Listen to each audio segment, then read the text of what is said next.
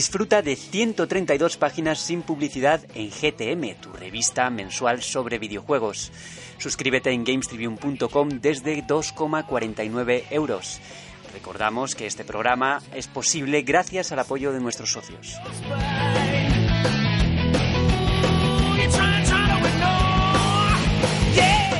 Hola a todos, programa 16 GTM Restart está de vuelta y venimos con las pilas bien cargadas, aunque estamos con el cierre en ciernes, ¿verdad Juan? ¿Verdad, Borja? Estamos con el cierre en ciernes, qué bonito te ha quedado. Sí, estamos con el cierre y hoy toca quedarse hasta tarde cerrando, porque hay gente como tú que habéis entregado todo tarde. Yo he entregado todo a Mira, tiempo, mira, mira perdona. la cara que ha puesto. Perdona. Uh, me está acusando. Todos mis textos están desde hace tiempo ya. Tiempo Aquí- A, tiempo A. No puedo decir lo mismo de Jamio. Sin comentario. Bueno, y hoy tenemos a una invitada especial, Sí. Paz Boris, ¿qué tal? Oli, pues muy bien, encantada de estar aquí. Encantado tenerte con todos nosotros aquí. me no, no sé si sobrevivirás al podcast porque aquí solemos liarla bastante. ¿eh? Y dejas beber café y a nosotros no. Aquí se están diciendo muchas mentiras. No, claro, es que eh, no se come ni se bebe antes del podcast. No, yo estoy diciendo cuáles son los consejos de, de locución. Eso es. Y yo, yo soy el primero que lo incumplo, vale. Pero yo... Pero yo como el que dice, mm, fumar es malo y fuman, ¿no? Sí. Pero bueno, venga, sí. esto es lo que... Es como que empieza, oye, tengo un podcast, un guion, respetadlo. Sí, Sí, Ya, ya- ya se lo he fumado. Sí, ya se lo ha fumado. Venga. Ha hablado antes de tiempo, como siempre, por otra parte, Alejandro Castillo. Muy buenas días, noches y tardes, según cuando veas esto. O sea, a tope, tío. Y por último, pero no menos importante, nuestro, iba a decir pirata como siempre, pero sí, Rami, Rami. Hola, muy buenas. Aquí de Dominguito Mañanero y bueno, el último. A Juan no lo ha presentado, pero yo creo que hay cierta inquina ahí por no presentarlo. A mí me odia. Yo estoy muy decepcionado porque hoy tenemos, hoy tenemos a Paz Boris por aquí y no veo los churros por ninguna parte. Ya, tío, pero es que ¡Qué mentiroso! Lo siento. Cuando has llegado te he dicho, no me has traído nada. O sea, él quiere Sí, sí, desayunar, sí, sí, no es Boris, él tiene es él, tiene hambre. Joder, tío, no me pongáis en esta tesitura, de verdad, que es que yo siempre lo hago con todo el cariño y hoy pues no he podido ser y ya está. Estamos a fin de mes. Aquí los trapos sucios Se sacan todos. Se sacan todos. Todos. Vale, vale, vale. Tomo nota. Vamos a poner orden aquí un poquito y eh, en el programa de hoy hablaremos de la llegada de PlayStation Now a España y del cierre del canal tienda de Wii. Noticia que no es inesperada, ya se conocía de antes, pero que ahora por fin se sabe que va a ser la semana que viene. Así que si tenéis algo, si tenéis juegos comprados, descargadlos ya, Hay que si hacer, no, sí, la misma operación, operación 20, ¿no? Como hizo todo el mundo cuando cerraron 20, a bajar las fotos, pues ahora a rescatar todo lo de Wii. Es así, ¿no? Yo no tuve 20. yo sí lo tuve ¿Cómo y me no? descargué las fotos Tenía también. que ser oro eso. Claro, claro. No, no, mejor no. Esa foto es el- nunca que nunca salga a la luz, por favor. Yo te he visto vestido de Harry Potter, Borja. Bueno, eh, la actualidad nos llevará al yermo de nuevo, al yermo de Fallout 76 y a su no conversión al modelo free to play, porque se ha hablado de ello durante estos días, pero ya Bethesda ha dicho, no, no va a ser así. Y luego regresaremos a Raccoon City con Resident Evil 2, que se ha convertido en uno de los títulos de Steam más jugados de la compañía nipona. Sufridos. Sufridos por ti, sí. Juegazo. No nos iremos, además, sin visitar el barco pirata, porque Sea of Thieves está triunfando en los mares de Twitch, se ha convertido en uno de los, de los juegos más vistos, sorprendentemente. Bueno, tampoco tan sorprendente, ¿eh? porque cuando se estrenó y tal, también tuvo su, su movimiento. Y si juegan ninja, pues imagínate lo que se puede armar ahí. O sea, la piratería. El máxima. cantante de The Antwoord.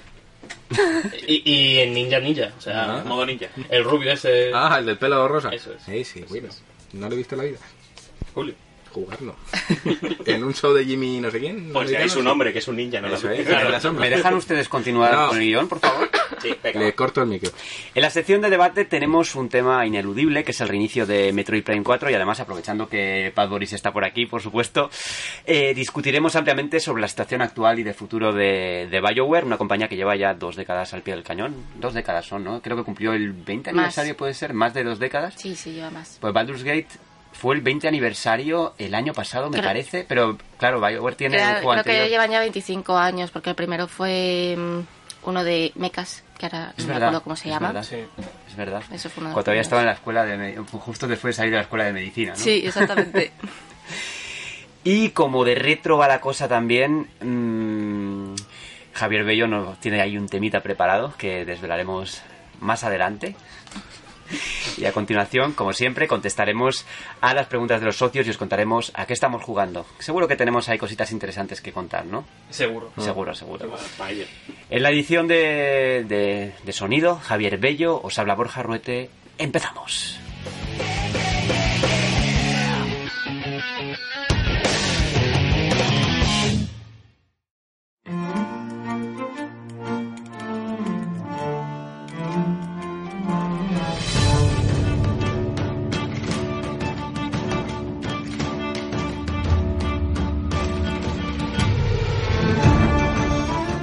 Costado que llegara, pero por fin PlayStation Now mm, va a aparecer en España. Recordemos que nuestro país vecino Francia ya lo tiene desde hace tiempo. El otro vecino, Portugal, no. Que bien, va, va a llegar, va a llegar también PlayStation Now Va a Portugal ahora. Eso es. Y no sé cómo valoráis esta noticia. A mí me parece bastante interesante porque PlayStation Now es de hecho el servicio más exitoso en ese sentido, más que Xbox Game Pass, que se ha hablado mucho de, de ese servicio, pero realmente si ves las cifras, PlayStation Now funciona muy bien y era bastante sorprendente que no hubiera llegado a España, que además es un país pues muy PlayStation. Sí, Todo lo que tiene nombre PlayStation se vende. No sé por qué habrá sido, pero bueno, ¿qué os parece? Bueno, es que de hecho se podía jugar desde hace dos años con una cuenta inventada de Inglaterra desde aquí. O Que sea, tú la tenías, ¿verdad, Alejandro? Hombre, Yo la probé tiene 15 días, yo probé 15 El días. mío tiene cuenta una por país. Una por país, Por que incluso de Uganda. esa es la primera, esa No. es la main. Pero es un servicio bastante atractivo porque tenemos 600 títulos de plataformas como PlayStation 2, PlayStation 3, posibilidad de instalarlos sin necesidad de jugar por streaming. ¿Están los Yakuza? Eh, el 3 seguro que sí, Uy, pillo. Pillo now. pero pronto van a sacar los remasters que ya han llegado a Japón. Ah. ¿sabes? Sí, pero no son remaster tipo Kiwami. No, No, no, ya, HS. no, es que lo de Kiwami son remakes. Sí. Guay. Vaya pelotazo. Eh, yo, desde el desconocimiento, porque obviamente como este servicio no existía en España, y si fuera, pero mm, ¿es lo mismo que Xbox Game Pass? ¿O tiene alguna diferencia? ¿O no? Mm, yo diría que es bastante similar a Game Pass. Eh, sí, claro. No sé, sí. No sé qué nota has puesto ahí Es que no te la, la- la gente no lo está viendo, claro, notará aquí algo raro. Borja está escribiendo carteles y nos los está Con- poniendo en alto. corta sin miedo, pero aquí no a mí. con- No, a ti no, a ti no. Tú, tú eres precisamente el pisador. Yo, Sí. pero bueno. Pero vamos a seguir con el tema de PlayStation Now. Sigue, por Sí, favor, mejor. con el discurso. Eh, no sé qué me has dicho, pero sí es muy similar a Game Pass. Eh, igual, ¿no? A ver, no es igual porque este sí que te permite jugarlo por streaming. Ujú. Eh, puedes jugarlo también en PC. O sea, no requiere instalación. Pero sí que lo puedes instalar si tu conexión a internet no es lo suficientemente veloz. Eh, pide un mínimo de 5 megabytes por segundo, ya sea DSL o, o fibra, pero yo creo que instalándolo va, Y va una, una pregunta, dices que puedes instalarlo en caso de, de que tengas la conexión es. mal, pero si no la tienes, si Si no simplemente quieres descargarlo, puedes hacerlo. Claro, por eso, puedes descargarlo e instalarlo. Vale, vale, pero es, li- o sea, no... O sea, puedes jugarlo por streaming o por ya dentro de tu consola. Te da las dos posibilidades. Vale, vale, vale. ¿Y el precio? El precio ¿Cuál es no, el- Se ha- no, no sé si se ha anunciado en España. en España no se ha anunciado. ¿Y En, cuál es en en Francia? Inglaterra creo que alrededor de 9 libras. O sea, muy parecido a, a Sí, a Game Pass. Entre 10 y 12 aproximadamente. De- Decía Borja antes que es como el mucho más exitoso que Game Pass, pero mirándolo en perspectiva en cuanto a base de usuarios de Xbox y base de usuarios de PlayStation, ¿se sabe que es más exitoso o simplemente es más exitoso en PlayStation porque hay más usuarios de PlayStation? No tengo las cifras en la mano, pero PlayStation Now era un éxito bastante rotundo. Sí, en Estados Unidos lo petó. Sí, sí, Y sí. está a la par con el Plus, o sea, es otra vez dos suscripciones distintas. Por un lado Eso es. Plus, ostras. Eso es, eso es. Vale. Pero bueno, lo, lo bueno es que puedes aprovechar el, la plata- el, el ecosistema PlayStation 3, si se te ha olvidado alguna joya o tal. No es una retrocompatibilidad al uso, pero que por lo menos te hace las funciones, ¿no? ¿A ti qué te parece, Rami? ¿Tú eres de, de este tipo de Eh, servicios o no? Yo, yo, bueno, yo me- no me he aventurado todavía a ningún de estos llamados Netflix de los videojuegos, porque hasta ahora eh, solo tenía la posibilidad de, de Xbox y es una consola la cual no tengo a día de hoy, que me gustará tener en la próxima generación, porque sé que la voy a acabar teniendo. Y sí, hombre, me llama la atención, me llama la atención, pero bueno, con cabeza, porque luego al final son esas plataformas que acabas teniendo más de 600, 700, 800 juegos y acabas picoteando y no te centras en nada Mm. y se pierde un poco la esencia de, de, de eso. Es igual que cuando tenías el emulador con 500 ROMs, al final, pues nada, ¿sabes? Es un problema, ma- eso es un problema más de uno que del servicio en sí. ¿no? ya, ya, ya, es un problema Sí, sí. propio. Entonces yo igual prefiero seguir tirando por la vía tradicional y ir comprando mi jueguito, me lo paso y siguiente, ¿sabes? Pero si hay alguna joya que no pueda encontrar en físico además y mediante PlayStation Now nos la trae o nos la brinda, pues oye, para adelante, maravilloso. ¿Y a ti qué te parece, Paz? A mí, hombre, como servicio está guay. Me parece es una propuesta interesante y que ya era hora de que llegas a España. Ahora, yo como usuaria no la voy a usar. Porque yo soy muy del formato físico, me encanta ir, comprarme mi jueguito, hacerle fotitos, decir, mira, me lo he comprado, voy a jugar. Exactamente. Y luego me pasa, tengo, tengo bastantes juegos en digital, de, al final de pues, códigos de análisis y tal, y es que se me olvida. Nunca me acuerdo de los juegos que tengo online. Tengo que ir a la biblioteca y decir, ostras, si yo tenía el Limbo en PlayStation 4. Y ahora lo tengo no me acordaba. Sí. Yo reconozco que he llegado a tener ese problema con el físico en algún momento, en plan de... Hay oferta, me compro, me compro, me compro, me compro y he terminado teniendo una biblioteca de Steam en casa que no es de Steam sino de físico. Ah, muy bien. Pero yo también, yo era bastante talibán de las ediciones físicas. De hecho, yo tengo artículos escritos hace mucho tiempo de esos que quieres coger el mechero y, y quemarlo. Si estuviera, en papel, pasado. si estuviera en papel se quemaría, pero como es en digital, pues no, no se quema. Ah, el problema del Pero sí, digital. hablando de, uff, Hablando de lo digital. digital, mal, todo mal, y ahora la verdad es que no me importa tanto. A ver, el digital no es malo per se, o sea, hay, hay gente que le gusta y eso está genial, pero claro, de- es que depende del tipo de usuario que seas. Igual que a mí me gusta comprarme un libro y leer sus páginas y es como, mmm, huele a nuevo. Sí, sí, sí. También me gusta tener mi cajita y ver toda mi estantería, que se me va a caer un día Eso encima, llena de Es que es cosas. un legado, es que al final tú le puedes dejar eso a alguien, o a tus hijos, o a, a tus nietos, a quien quieras. Eso, Aunque eso luego se queda lo ahí. ponga en la consola y no pueda bajarse los parches. Claro, claro, pero es que luego puede pasar lo contrario, que tengas cosas compradas en el canal de la tienda Wii.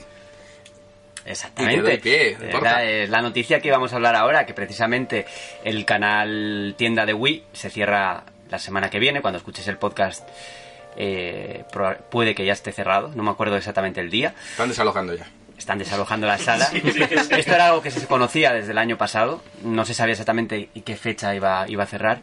Pero sí, eh, si no te has descargado los juegos de Wii que tienes comprados, hazlo ya o no vas a poder hacerlo de nuevo.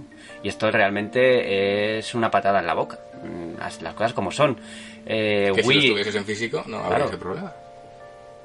Claro, eso, eso levanta el debate que justo hemos tenido ahora. Es Claro. decir, ya no va a suceder, o no creemos que va a suceder, pero Steam de momento un año va fatal, entra en concurso de acreedores y tiene que chapar mm, todo. ¿Te El compromiso de? Steam, el compromiso de Steam inicial desde el principio es que en el caso de que Steam chape, se, se encontraría un método para que todos tus juegos estuvieran a salvo. Sí, sí, sí, esos compromisos están muy bien a la hora de fomentar una venta y, de, y de ser marketing de tú jamás perderás tus cosas. Pero son casos que pueden darse. Lo que pasa es que Steam, al ser una tienda, yo creo que es una tienda global, eh, A ver, me he ido a lo más grande. no, es la una- no, es la, no es la tienda de una única plataforma, no es una tienda que lleva muchos años y que si eso cierra mm, y te quedas sin juegos, se lía parda, ¿no? Yo creo que no... No quiero imaginarme ese escenario, ¿eh?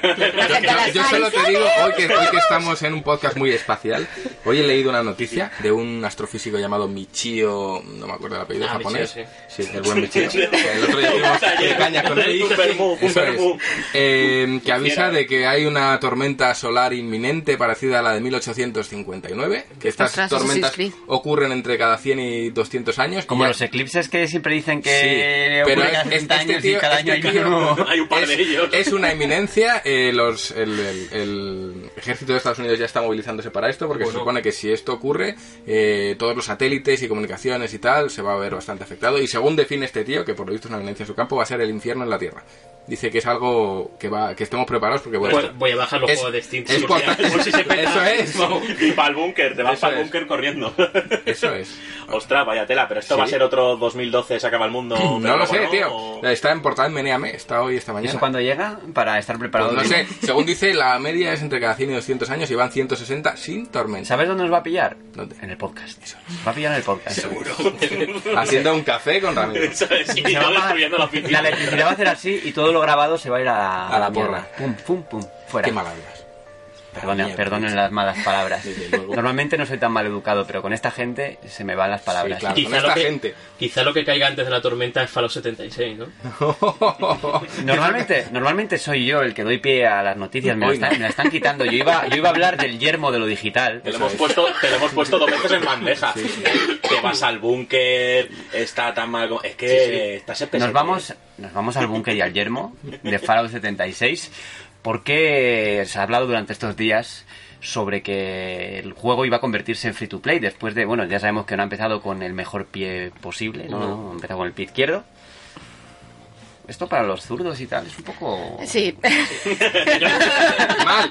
Yo creo que iba a pisar y se ha caído, más bien, ¿no? Un poco. Eh, ah, sí, se ha dado con. Con el Como lo canto. que se ha dado con el canto de la mesita de noche. Con el dedo meñique. Que eso, pillado da pieza igual el pie, da igual Pues el pie. caso es que un fan indignado mm, se ha dirigido a Bethesda y, a- y le, y le ha, y le ha comentado en plan, ¿no? como hagáis free to play este juego, que yo me he pagado, me he gastado mis buenos 70 euros, eh, yo soy muy fan de Fallout, pero adiós Fallout para siempre. Asumo el pecho, Hombre. o sea, es que voy a por vosotros. Que menos. Y Bethesda ha dicho que no, que, que es totalmente falso, que no... Todo venía a raíz de unos rumores de que se iba a retirar de algunos almacenes de Australia. O sea, Uy, que- de aquel lado. Fíjate. Sí. Igual y no va a hacer como, como aquel caso del juego de ET, iban a enterrarlo ahí en medio de un No, pero es que aunque, aunque se convierta en free to play, un juego de este tipo, yo recuerdo, por ejemplo, eh, Old Republic, sí. se hizo free to play, pero siguió vendiéndose en formato físico. Yo lo compré cuando Sí. se había convertido en free to play y yo lo compré en versión física. Solo que no sé qué había con el código que venía dentro, no me acuerdo qué. Pues No tenéis me alguna ventaja porque el modelo free to play de, de Old Republic creo que premiaba a los que a los que habían pagado por el contenido. Hombre, que menos. Ya que encima te gastas el dinero en un juego que es gratis, que menos que te recompensen con algo. Es que es un problema, un, un problema de los juegos de, por suscripción, ¿no? Que si no funcionan, ¿qué haces? No, no, te o lo matas te los comes o, lo, Te los comes. o recompones la, el modelo, Sí, no, o, sí, exactamente. O echas un pasito para atrás y mm, te vuelves a reestructurar el fundamento y vuelves adelante con otra idea o modificándola y a veces se puede salvar un título, pero bueno, es muy, muy difícil. El vamos. problema de Fallout 76 es que tiene que remodelar todo el juego. Todo el sistema para integrar un, un ecosistema free to play. O sea, ahora mismo no hay ningún tipo de mone- monetización salvo skins. O sea, el, no sé. Sí, como pretendan sobrevivir con eso, No, o sea, se sobre- ni lo No, pasan de Pillow 3. no pasan de De piloto. piloto. O sea, vaya tela. Pero hay gente que le gusta Fallout 76. Yo, por ejemplo, hablo con nuestro compañero Dani y dice que está muy bien en PC. Eh, No sé. A ver, hay gente que le gusta de todo, tío. O sea, iba a decir una barbaridad, pero es que... Es así, ¿no? Claro. Ah, eh, hay una cosa que no le gusta a Juan Tejerina, que ha estado jugando últimamente. No, Lo ha pasado muy mal. sí. ¿Qué es? El, eh, Pues el Pony, Joder, Borja, ¿el macho. Pony Island. ¡Eso es! ¡Eso es! No, el Resident Evil 2. Sí.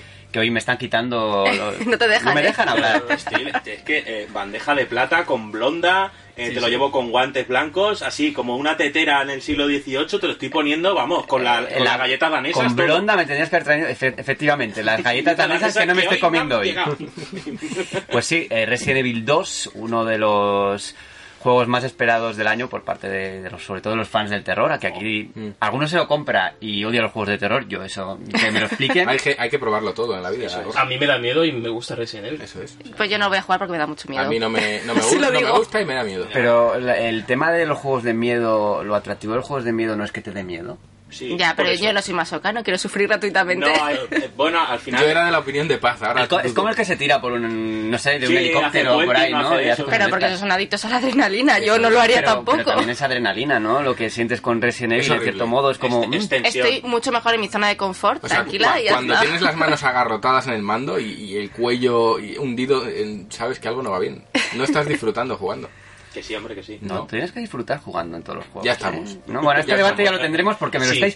eh, Vamos a vamos a hablar de lo que de lo que tenemos que hablar y es que el juego se ha convertido en el mayor en el segundo mayor éxito de, de- de- en Steam por parte de, de Capcom en- dentro de los juegos de Capcom detrás de Monster Hunter World.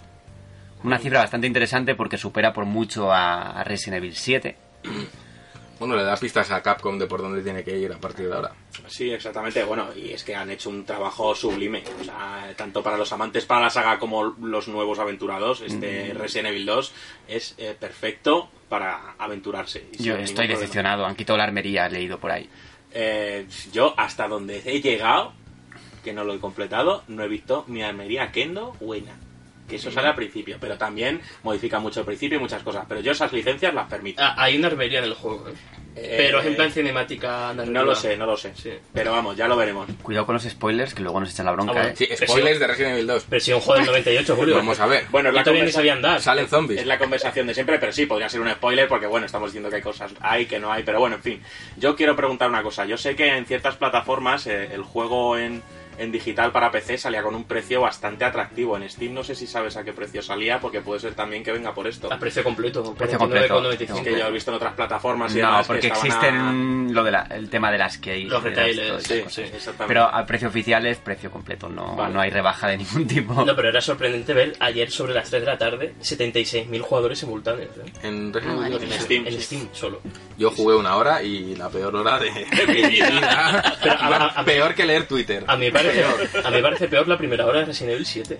No, bueno, eso no he jugado ya. Lo de la- Claro. Es que la casita... eh, No. Con, con Mía, tío. No hay necesidad. Me acojoné muchísimo. No. No, no. Aquí como la tercera persona te ayuda a mirar más el entorno, como que me siento más protegido. Yo no sé, lo enfoqué más en plan, será como el 5 o el 6, que son No, no, no. un cachondeo sí. y, Sí, sí, y- y ahí no- pero no tiene nada que ver.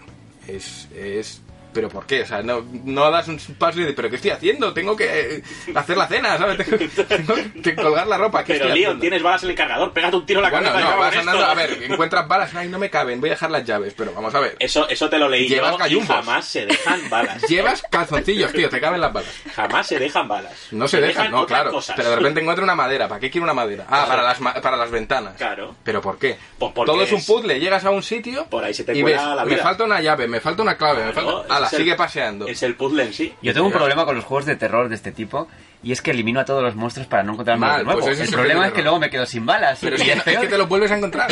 No, pero bueno, El depende. diseño del juego hay, eh, me gustó mucho una cosa que tiene, que es una primera escena que creo que en el original no está, que llegas a una gasolinera No, Sí. no está. con seis balas en la recámara Sí. y te enfrentas al primer zombie y ves que ya son cuatro balas para tumbarle, te quedan dos. Para tumbarlo, no Pa- matarlo. No matarlo, porque de hecho cuando te das la vuelta, coges la llave y vuelves, Sí. ya se ha levantado. Y entonces ahí aprendes que no vas a matarlos, no tienes que matarlos, tienes que huir de ellos, evitarlos como sea, pero no malgastes esfuerzos en- Y en evaluar matarlos. los casos en los Sí. que haga falta matar a Sí. un zombie y en los que y no. en los que no. Eso es. Porque tienes que salir de Hay la... veces que he dejado pasillos que he pasado Sí. de ellos y luego he tenido que volver y he sudado garbanzos porque Sí, se me ha juntado con eso otras es. cositas y ya A ver, eh, ahí eh, había mucha línea que cortar. El tema es que con el diseño de los juegos antiguos, todos los Resident Evil del principio, de, bueno, el primero de, con el- eh, El control los fondos prerenderizados, el control tanque y ese sistema de cámaras fijo, a veces no sabes dónde está el zombie, o sea, cambia de Claro. plano de repente y lo tienes en la Sí, cara y es como... Lo escuchabas, pero Aquí no, le oyes. Si si- es que yo tengo siete altavoces. Sí, es que sí, le oyes. sí, el sonido. Ay, el pro. Es que es horrible. Es que, ya, claro, pero yo pero ¿por qué? ¿Cómo desactivo esto? No, 8, recuerda que tú... 8, porque es que encima luego de repente el mando empieza a sonar y hace sonidos y dices, ¡buah! Joder. Pero ¿por qué no habéis hecho streaming en el canal Eso sí de lo vamos a hacer. Eso hay que hacerlo, eso hay que La hacerlo. Pero con Juan viene. jugando a. En modo hardcore. Ah, es lo divertido. A la gente le gusta ver, Sí, verme sufrir. Sufrir, eso es. Eso es. No, tío, es que lo pasa mal. Y vais a ver la serie, ¿eh? la que supuestamente va a hacer Netflix. ¿Con peluca? ¿Con peluca Leon o...? Es que no sé si estará Clero y estará León con su pelo... Pueden reutilizar Pelo- la peluca de Que de moda estuvo esa, en esa época ese pelo... Leonardo DiCaprio. Razón bueno de Leonardo total, ¿eh? Total. Es que, wow, me encanta. Ahora, Así ¿qué- qué que, pero tiene? bueno, eh, yo siempre en cuarentena, ¿vale? ¿Tú tuviste Netflix- taza? Yo no tuve taza, ¿Y yo tuve cuenco. Orinal. Palangana. Orinal, bueno. No, pero yo como siempre en cuarentena. Todos estos anuncios de Netflix va a hacer, vale, sí, eh, muy bien, que lo haga y ya veremos qué hacemos lo demás, si lo vemos o no. Y para la siguiente noticia, joder, esto sí que me tenéis que dar pie vosotros. De Sea of Thieves. ¿De qué me vais a hablar? ¿De un juego que no hemos jugado? Eh, El pirateo, bueno, ¿Eh? sus. Esto, esto es muy paradójico, porque los piratas no han tocado Sea of Thieves en la vida, Julio. No, Porque porque, somos- a mí no nos ofende. Somos pir- eso es, eso no es la vida pirata, ¿eh? Eso no, eso es como cuando ves Masterchef y dices, ¡ay, las cocinas, qué bonito, que te echan confeti y te felicitan! Eso no es así. Y ahora la vida pirata hasta que te mete en el calabozo mientras tu barco se sumerge. Eso es, O sea, eso ya, eso es ponerte en una situación un poco ya comprometida. Eso me lo hicieron a mí. Vaya, Borja. Pero ¿sabéis cómo? Igual deberías hablar esto, con no tu sé si lo conté, esto no sé si lo conté, pero mi venganza vino después. Cuando me sacaron de la cárcel, cogí los barriles de pólvora, Sí, sí. Bueno, los esparcí por donde, por donde está el mapa, que la gente estaba mirando en plan, ¿a dónde, a qué isla vamos a ir? Tal, tal, y estaban mirando a dónde ir. Cogí el- lo- los barriles de pólvora, mi, mi trabuco, Y pega un tiro. pegué un tiro al trabuco, pum, explotó todo.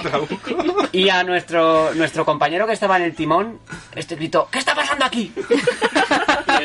y nos fuimos a pique. Sabotaje. Y yo dije, ¡ala! Iba a decir una palabra, Desconectar. Me voy. La venganza se sirve fría. Pero venga, la noticia, que nos estamos desviando, Sí, sí. para sorpresa de nadie. La noticia es que Sea of Thieves ha resurgido en, en Twitch. Sí. Eh, la gente está viendo, los, viendo las partidas, porque la verdad es que no solo es divertido de jugar, sino que es muy divertido de ver. Sobre todo por la, por la interacción de la gente, ¿no? Sí. Cuando habla con, cuando hablas con la, con la tripulación y empiezas a explotar cosas y se, que se hunde el barco y empiezas a gritarle al otro, las velas, no sé qué, más rápido, más lento. Sí, sí, sí.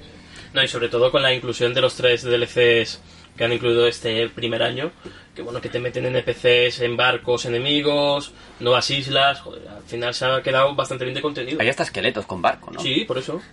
O sea, una cosa, incluso un nuevo enemigo de estos, ¿cómo se llama? Con tentáculos... Kraken. Kraken. Kraken. No, pero hay otro. El megalodón está también. Ese, ese, Luego hay una mezcla. El megalodón es un tiburón. Bueno, ya, pero... No, no, no. ¿me entiende? Con la aleta... De tentáculos de aleta. vale. Luego creo que hay- Me entiendes. luego creo que han, han sacado unas también. al zoo para que vayas ubicándote animales cada Es que han sacado, han sacado también creo que un bicho que es como mezcla mezcla tiburón, mezcla tentáculos, como la película esta de mm, Sarnado. No, no sé qué versus Sí, Octopath sí, sí, Traveler. sí, sí, sí. Sí, sí, sí, sí, que hay una peli de un me- metapulpo versus eh, mantis nazi o cosas así, de estas películas de serie B que... Yo, veo- yo vi muchas. No sé, vi, la última que vi se llamaba Sand Shark y era de un tiburón De que va debajo de la arena. de la Dios playa. es un boss en Blue Dragon, tío. ¿Sabéis? Esa era una pesadilla recurrente que tenía de pequeña. Tiburones que salían de, de la arena de la playa. Ostras, eso tiene Sí, un sí, sí. seguro. Pero, ¿sabéis por qué era una pesadilla? Porque en el Babsy de Super Nintendo Sí. ibas por el desierto y salían esos tiburones por ahí. Y era como la pesadilla ahí, súper A obsesión. Y ahora que que hay una peli de eso, Y es mira. que eso no pasa, no, eso no pasa en juegos de terror ni nada de esto. Pasa también, pasa también en Assassin's Creed que vemos a los tiburones caminando por el bosque. ¿Qué me dices? No, hubo, hubo un bug al principio, yo no lo vi nunca, por desgracia, yo lo quería ver, que salía, pues estaban por mitad de, yo qué sé, del bosque y aparecía ahí el tiburón. nadando. Vaya tela. Bueno, eh, la noticia, la noticia. Sí, Nos estamos yendo, como siempre. A ver, esto, esto ha pasado porque hay ciertos youtubers de éxito que han empezado a jugar a Sea of Thieves. ¿Y por, qué, y, por qué, y por qué han empezado a jugar todos a la vez a Sea of Thieves? Eh, no sé si porque, por si por es una, no sé si por es, Sí, sí, no sé claro. si porque es una campaña de, de Microsoft. Han llegado sobres. No empecemos con los maletines, por favor, que luego nos, luego esto nos va a sobre, nuestra contra también, Y ¿eh? sobre de cromo, joder. La es. tío, de la luz.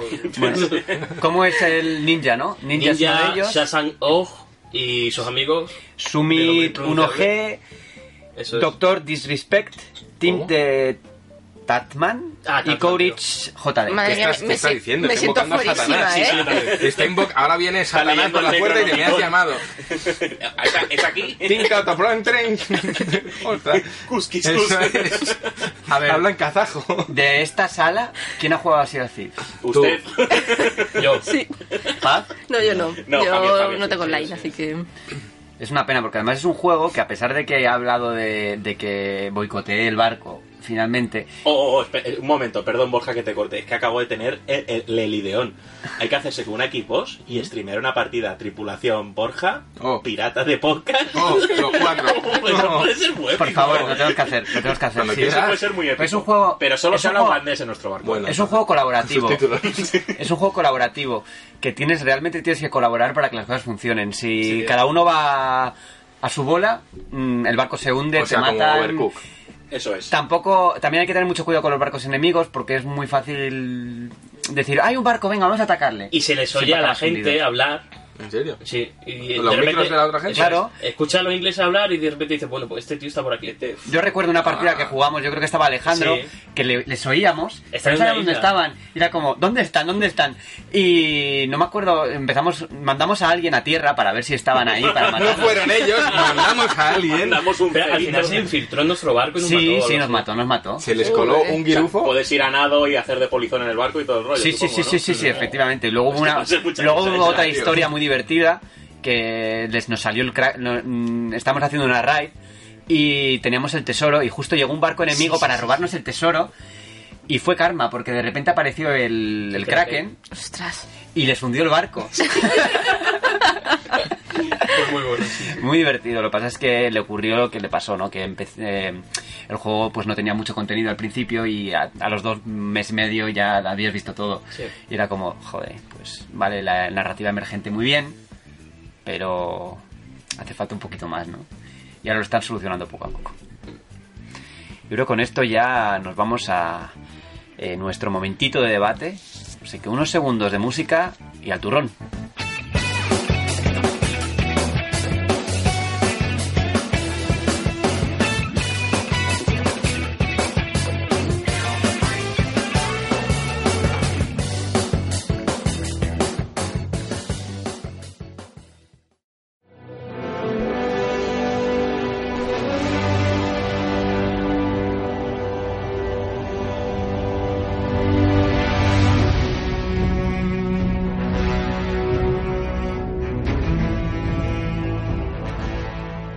20 años han pasado desde que los doctores Ray Música y Greg Sestchuk fundaron BioWare. Ahora ninguno de ellos está en la compañía. Pero vamos a aprovechar, este, como hemos dicho que Pat Boris- tenemos a Pat Boris con nosotros, que es una de las mayores fans y expertas de, de BioWare, de España seguro. Bueno, Eso es así. Es autora de Mass Effect de Caronte a la Galaxia, un libro que podéis comprar. Que podéis comprar y que tenemos reseñado en la anterior revista, ¿me Sí, suena? El número de enero. El número de enero la reseñó Sergio, que no está aquí. Un saludo. Un saludo a Sergio. Y vamos a comenzar hablando sobre el presente de BioWare, que es Anthem, un juego pues un poco distinto de lo que de lo que suele hacer la compañía, pero que yo creo que conserva, al menos en la jugabilidad, conserva algunas cositas de, de, de la marca BioWare, ¿no? De, que todo el mundo identifica como BioWare. Sí, sí, sí. sí. ¿Qué te ha parecido a ti esos primeros minutos o horas? No lo sé, porque hablando fuera de micrófono mm, hemos tenido en general ciertos problemillas con la demo VIP de, de Anthem. Cuéntanos un poquito, eh, Paz. Bueno, después de no sé cuántas horas intentando entrar en el juego, que primero había problemas de servidores desde el minuto uno, luego te daba error de acceso, luego conseguías entrar y no te hacía matchmaking, Qué pues divertido. Y todo esto para una, una, una persona que hemos dicho que no, si no es fanática de Bioware, si esto total no lo querrá jugar. O sea, yo el, el- el pobre calvario que tenías que estar pasando, no verdad, lo fue- recomiendo fue, a nadie. muy frustrante, ¿eh? porque o sea, yo estaba ya, me descargué la, la demo el jueves y el viernes estaba en plan entrando cada media hora en plan de, ¿estará ya disponible? No. ¿Estaría disponible? No. Bueno, venga, a ver si es que es verdad que es a las 6, a las 5.59 estaba ahí y eso, error, error, error. Lo dejé ese día, eh, el sábado lo volví a intentar por la mañana, no pude y ya por la tarde, por fin conseguí entrar entrar bien, no entrar y que me echase, no entrar y que se quedase colgado. Y bueno, mm, conocer un poquito la, la ciudad, la fortaleza. Mm, me queda un poco fría, tengo que confesar. A ver, hay que tener en cuenta que es una demo, no sé cómo será el resultado final. Pero de cara a cómo se veía en los trailers, la parte esa como del mercado y tal, antes de tu armadura, que era como todo llenísimo de gente, súper eh, bestial, eh, la demo está muy vacío. Pero aún así, en esa parte de Tarsis, que es la fortaleza donde, bueno, donde se desarrolla la historia, digamos, Sí. está muy cargada de detalles hasta el punto de que ayer lo hablábamos Alejandro y yo, de que el rendimiento en Tarsis no es bueno del todo. Nos da, a, mí me, a mí por lo menos me da tironcitos, A mí me, petordeó un poco ayer por la noche, sí. pero en cambio, en lo que es el mundo abierto, a mí me va perfecto. Pero dentro de la fortaleza esta, Pero es que está cargado de efectos. O Sí, sea, sí. es una locura lo que mueve esa fuerte. Lo que pasa es que es cierto que en la versión final va a estar igual de vacía. ¿eh? Y a mí tiene toda la pinta, porque eso ya no es una alfa ni una beta. lo que, no, lo que vimos en el primer tráiler Joder, es que ese era una trailer cosa era muy bestia. Sí, era muy es que es lo que bestia. suele pasar, que en ese momento probablemente el juego pues no estaba... Era, un era, era el típico tráiler que se enseña en las ferias, ¿no? Para sorprender, yo creo. Pero es que me parece tan contraproducente fantástico. hacer eso. Y más después de lo que ha pasado con Andrómeda. No enseñes algo súper bestia e irreal, porque te van a dar muchísimos más palos. De todas formas se ve muy bien, ¿eh? No, no, se ve, Se ve se muy ve bien. muy bien. Yo creo que en realidad no, no es tan indicativo, pero yo los efectos de partículas que tiene en la luz me parecen bestiales. Sí, o sea, pero es made in Frostbite, o sea, es una locura. es, o sea, es que es alucinante. El, el cielo cuajado de estrellas, Sí, sí. con una iluminación preciosa, o el cielo de día, el- la transición de día a noche, o sea, me parece súper bonito y súper bestia. Yo pensaba que en la demo le iban a dar un poco más de contexto, porque el juego comienza con bueno, los tutoriales, un evento pasado que da pie a, a los eventos de Fort de Tarsis, y sin embargo te dejan ahí suelto con los personajes y le falta como conexión, ¿no? Sí. Es muy frío. Sí, Yo siento que no me entero de nada. No, No. yo no me he enterado de nada. Directamente de repente me ha pasado algo y esto, vale, pues ha pasado esto. Y luego vas a hablar con un personaje y te dicen, este, este diálogo no está, no está disponible en la demo. Sí. y es como, Sí. bueno, pues... Incluso el códice tampoco está disponible. Sí, tampoco. A ver, al final es una demo y yo creo que está hecha sobre todo para probar la parte de, de mundo El abierto, poco las misiones y para ver cómo Sí. funciona. Porque sí que se deja entrever, por ejemplo, que el tema de las decisiones dentro de ese, de esa, de ese Tarsis, de esa fortaleza, que es donde, de- repito, no, eh, eh, en el mundo abierto no van a afectar las decisiones que tomes en, en la fortaleza. Eso lo va a controlar todo BioWare, Mm. lo que pase o no pase. Sí. Pero sí que se ve que el sistema de decisiones pues no va a ser muy complejo porque tienes los diálogos, tienes dos, Dos opciones y se acabó. Sí.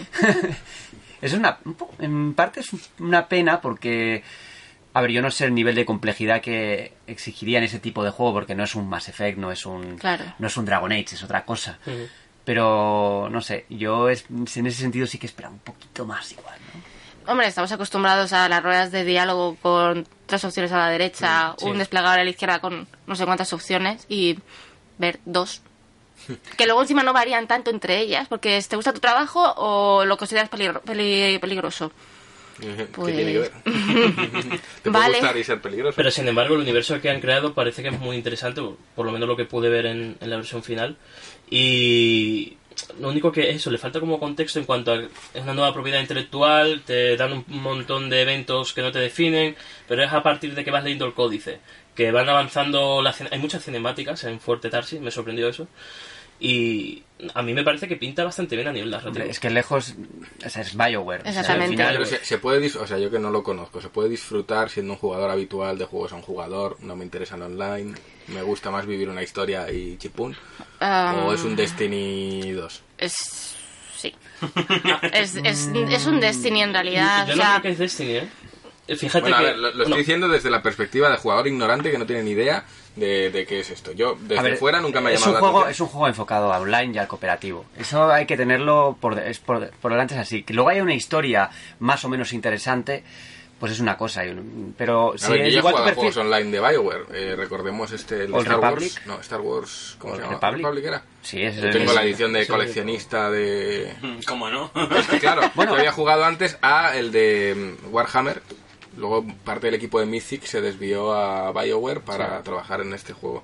Es que estamos hablando también de un estudio que no es nuevo en, en cosas multijugadores, que Neverwinter Nights tenía multijugador, incluso Baldur's Gate tenía Sí. un modo multijugador, no es algo, oh, no lo he, no, no he experimentado nunca con el multijugador, lo que pasa es que sí, que este juego pues se desvía un poco de lo que suelen ser los juegos de BioWare, pero tiene mucho de BioWare en mi opinión, o sea, lo, que he visto ahí. No, y sobre todo, bueno, pude hablar con Ben Irving, que, era, que es el lead producer del juego. Ah, el buen y, Ben. y me decía, eh, vale, es un juego que está enfocado a la cooperación, que le va a sacar mucha chicha con cuatro jugadores, pero que una sola, una sola persona puede disfrutar de la campaña principal ¿Sí? sin problema. O sea, dentro de que es un esquema que se repite en los el diseño en cuanto a horda, objetivo a alcanzar, eh, llevar tal a tal, pero es un juego que la narrativa de la forma en la que te guía es muy disfrutable para un solo jugador. yo lo digo porque en el, en el Republic sí que podías llegar a disfrutar jugando en solitario. Yo jugaba más solo que una mona y sí era disfrutable, sí tenía una historia, sí te podías más o menos enterar y podías ir alcanzando tus objetivos. Mm, Por eso Pues esa, esa parte sí. Lo que pasa es que. Eh, A ver, claro, es que yo la demo tampoco he tenido mucho tiempo de explorarla, No entonces te han dejado. no me han dejado. La instalación Entonces, me la sé. a la hora de realizar una misión, eh, pues yo, eh, o sea, he jugado sola, Mm. pero sola, pero con gente de online, no, Sí. no con una escuadra de amigos. Entonces, el problema en eso, por ejemplo, una de las primeras misiones tiene un puzzle que resolver. Es un puzzle que te poner unas luces conforme a una Los cosa orbes, escondida. ¿no? Sí. ¿Y qué pasa? Que yo iba, descubrí la clave, fui a cambiarlos y entonces venían los otros tipos por detrás y me lo cambiaban otra vez. Fue Claro, una porque la frustración gente, total. Era en plan ensayo y error, mucha gente, y no, Iban te enter- ahí, no, puedes, no puedes interactuar con ellos. Claro. De ahí ponerte el lobby en privado. Claro, claro. Entonces, sí que se nota que está, está muy hecho para el cooperativo y lo suyo es que juegues con tus amigos. Sí, sí. Si juegas en cooperativo online con desconocidos, pues pierde toda la gracia, la verdad. Es que yo que sé, que el otro día, ayer estábamos jugando contra una araña gigante, ¿no? Uno de los enemigos. Y es que, dice- es que ahí puedes planear estrategias. Dices, no, vete para aquí porque vienen por acá, ¿no? Claro, y, si, claro. y si estás jugando con desconocidos, pues no tienes ahí Claro. ninguna clave para, Para coordinarte. para Mira, poder es como había- jugar contra bots. Sí. Claro, había otra... En el principio de las misiones tenías que eh, descodificar no sé qué Sí. y tiene un radio en el que te tienes que dar dentro para que descodifique. Bueno, pues esta gente se piraba y me tenía que dar yo sola ahí em, con todas las hordas de gente viendo para que se Para descodificase. ti, ¿no? Joder. Oh. Bueno, o sea que, en resumen, es una experiencia que se puede disfrutar a modo un jugador, pero no le vas a sacar, no le vas a exprimir todo el juego al, al co- al juego. Pero sin embargo le vas a sacar más chicha en solitario que sus competidores directos como son The Division o, o Destiny. Creo que Destiny está muchísimo más enfocado al cooperativo por el diseño de misión que, que, que Anthem. O sea, hay tres niveles de disfrute. Uno solo, o sea, el mejor es con amigos. Sí. Si no, mejor solo. Y ya si no, mejor con, con gente random de... No, eh, siempre hay matchmaking, ¿no? En todo momento de matchmaking, Hay a no matchmaking ser que pongas el lobby en privado. Vale, vale. Y si lo pones en privado Pues no te- se te une nadie. Y estás solo, solo, solo. Está forever alone. Sí. Lo que hay que ver es si estás solo, si se adapta a la dificultad de la misión. Sí, sí, por Sí, se adapta. Se adapta. Se adapta. eso no lo he probado. Porque que si no. bastante. Ostras, no- es, que hay alguna que tela, ¿eh? Es que la mazmorra en normal se suda. ¿eh? Sí, sí, sí. Sí, sí, sí. Y incluso hay que explorar porque nos perdimos por el agua. Encontrando los túneles y es que al final está muy mal eh, planteado porque te dicen vea, inspecciona los túneles. Y hay que llegar a una puerta pero tienes que llegar a los cuatro jugadores. Ostras. Y eso no lo sabíamos. Y empezamos a nadar por ahí, ¿no? Ese es uno, uno de los problemas que he visto en Anthem, que no te dan demasiadas claves y es verdad que no está bien que, que, que- que siempre te den indicaciones, ¿no? De tienes que ir para aquí, para allá, ¿no? Pero sí que hace falta un poquito más de clave para que Sí, el mismo jugador diga, mira, yo creo, o- o yo creo que por aquí es, ¿no? Por aquí es el camino, tengo que hacer esto, tengo que hacer lo otro, porque si no O sea, un dices... poco más de sutileza. Sí, Y, eh, y que no haga falta que los cuatro jugadores estén en la misma posición, porque si exploras en, en un entorno que te deja varias vías, pues si alguien llega, pues que se active como mínimo, ¿no? Pues nada, que sí. Vimos, por ¿Qué- ejemplo- ¿Qué, te- qué te voy a decir? Vimos, por ejemplo, también una cosa que no nos gustó nada, que era había que activar una plataforma y tenías que estar, tenías que estar los cuatro ahí esperando, pero no hacías nada. Igual estuvimos dos minutos esperando a que se rellenara una barra Sí, no salían enemigos. y no salían enemigos ni nada. Y era como, mm, estamos dos minutos sin hacer nada. a, Eso lo, es un- a lo mejor eso es un error. Me extraña que te dejen ahí como a cuatro jugadores No, parados sí. sin hacer nada. Momentos antes estábamos masacrando a todos los enemigos. De repente, tú subimos a la plataforma, desaparecieron y ahí estábamos. Pero combate contra el jefe es No, muy jodido de narices, ¿eh? Y muy divertido. O sea, cuando empiezan al ojo, La parte submarina no, pero una de las misiones, to- no me acuerdo cómo se llamaba el bicho, pero había secuestrado a no sé quién, entonces tenías que buscar que ten... un bicho tochísimo que te tiraba fuego y de todo. es que los enemigos... Sudé, ¡ay, Dios Los mío! enemigos de barra amarilla son... Está bueno, ¿no? sí. Y sobre todo el diseño de niveles, como es tan vertical y tan amplio, como que se disfruta muchísimo Sí. la movilidad. Eso tengo que decir, me ha recordado un poco a Andrómeda.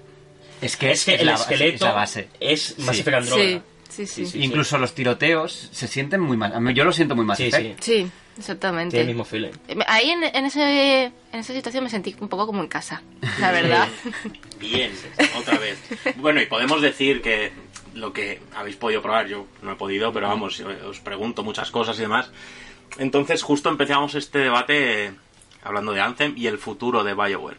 Yo creo que Anthem se le ha tachado injustamente por venir de donde venía y de ciertos fallos y demás. Entonces, eh, ¿creéis que con esto puede redimirse y volver a ganarse la confianza perdida de algunas personas que, que- que han perdido la confianza en BioWare? ¿O, o qué? Empecemos por paz.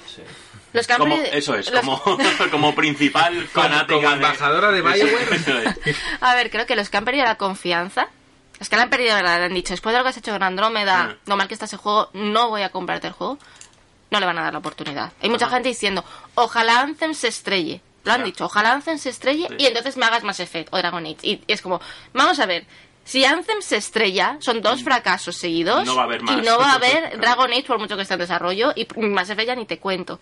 Entonces, para recuperar la confianza de esa gente, creo que necesita haber muchísimas ventas, muchísimo apoyo en general, para que la gente diga, "Mm, bueno, a lo mejor es que lo he juzgado mal.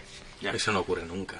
Y eso, Eso no ocurre, ocurre nunca, no digamos nunca, pero muy, muy, muy poco, ocurre poquísimo. Pero ¿no crees que la confianza viene más en parte de Electronic Arts que de la propia BioWare? Porque al final eh, Andrómeda lo hici- no, no lo hizo íntegramente Montreal. Eh, ¿Qué pasa con esto? Si normalmente se le echa la culpa, o sea, obviamente la culpa es de Electronic Arts por apretar. Porque es lo que hizo, fue apretar mucho Sí. con Andrómeda y retirar de recursos de Andrómeda para dárselos a Anthem. Pero ¿quién es el desarrollador? Es BioWare. Y al final la apuesta esta es nueva, es una apuesta nueva de BioWare que empezó el desarrollo a la par que Andrómeda y es al final quien quieres castigar por haberle, haberte, mm, cómo decirlo, haber maltratado una IP que, que es tan querida. Es que esto, yo creo que lo hemos comentado también en otro, en algún otro podcast, el tema de Bioware. Y es que siempre se tiende a echar la culpa, o en este caso a Bioware se le ha echado mucho la culpa, pero durante, por ejemplo, durante el desarrollo de Dragon Age 2, eh, si el juego es como es, en el sentido de que hay un único, digamos, mapa central, ¿no? Sí. Es porque no tuvieron tiempo para hacer más, porque les dijeron, mira, tenemos, Electronic Arts dijo, tenemos que sacar un Mass Effect, un, perdona, un Dragon Age en esta fecha. No hay tiempo. Y eso lo comentan en, uno de lo- en un libro que he leído. Tuvieron dos años, ¿verdad? Uno. Uno. Uno. Uno, uno, uno. Poquísimo claro, tiempo. Es que la repetición de mazmorras y de niveles Es era... que- Es que Iba no se para lo que da. Pero no podían hacer más. Claro. Claro. Y con Dragon Age Inquisition tuvieron que rehacer todas las herramientas para Frostbite. Claro. Entonces ahí hay cosas detrás que no se sabe. Sí, que los no palos luego van a BioWare, pero a lo mejor fue la apretada de tuercas que le hicieron a BioWare que no pudo hacer otra Porque cosa. siempre hay culpas compartidas Sí. en todo esto.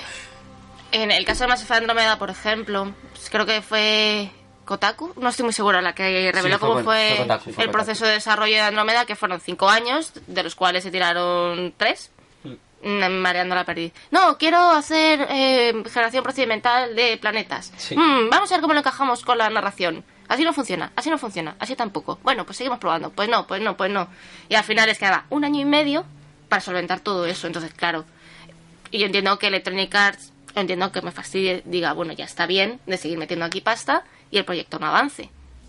Se acaba, o sea, os ponéis las pilas y lo sacáis. ¿Qué pasa? Que claro, Andrómeda salió como salió, a medio cocer. Salió con las animaciones malas, con cargas de lecturas terribles.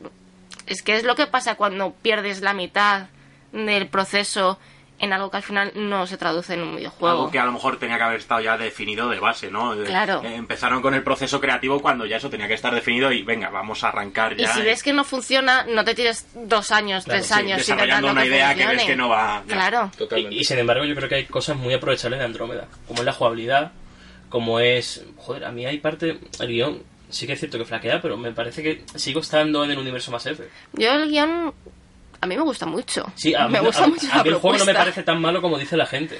No, o sea, ahí tengo que decir que a la gente se le fue de las manos la crítica. El Sí. juego no es tan malo, no merece los palos que se le dieron. Que tiene muchísimo margen de mejora, sí, muchísimo. Pero la historia no es tan mala como la pintan. Propone unas, unas ideas estupendas como una civilización de estas de grado 2 que son inimaginables para nosotros. Y luego la- la- lo de los Ket, de dónde ha salido una especie que no se reproduce sexualmente, sino mediante la absorción de otras especies. Hmm.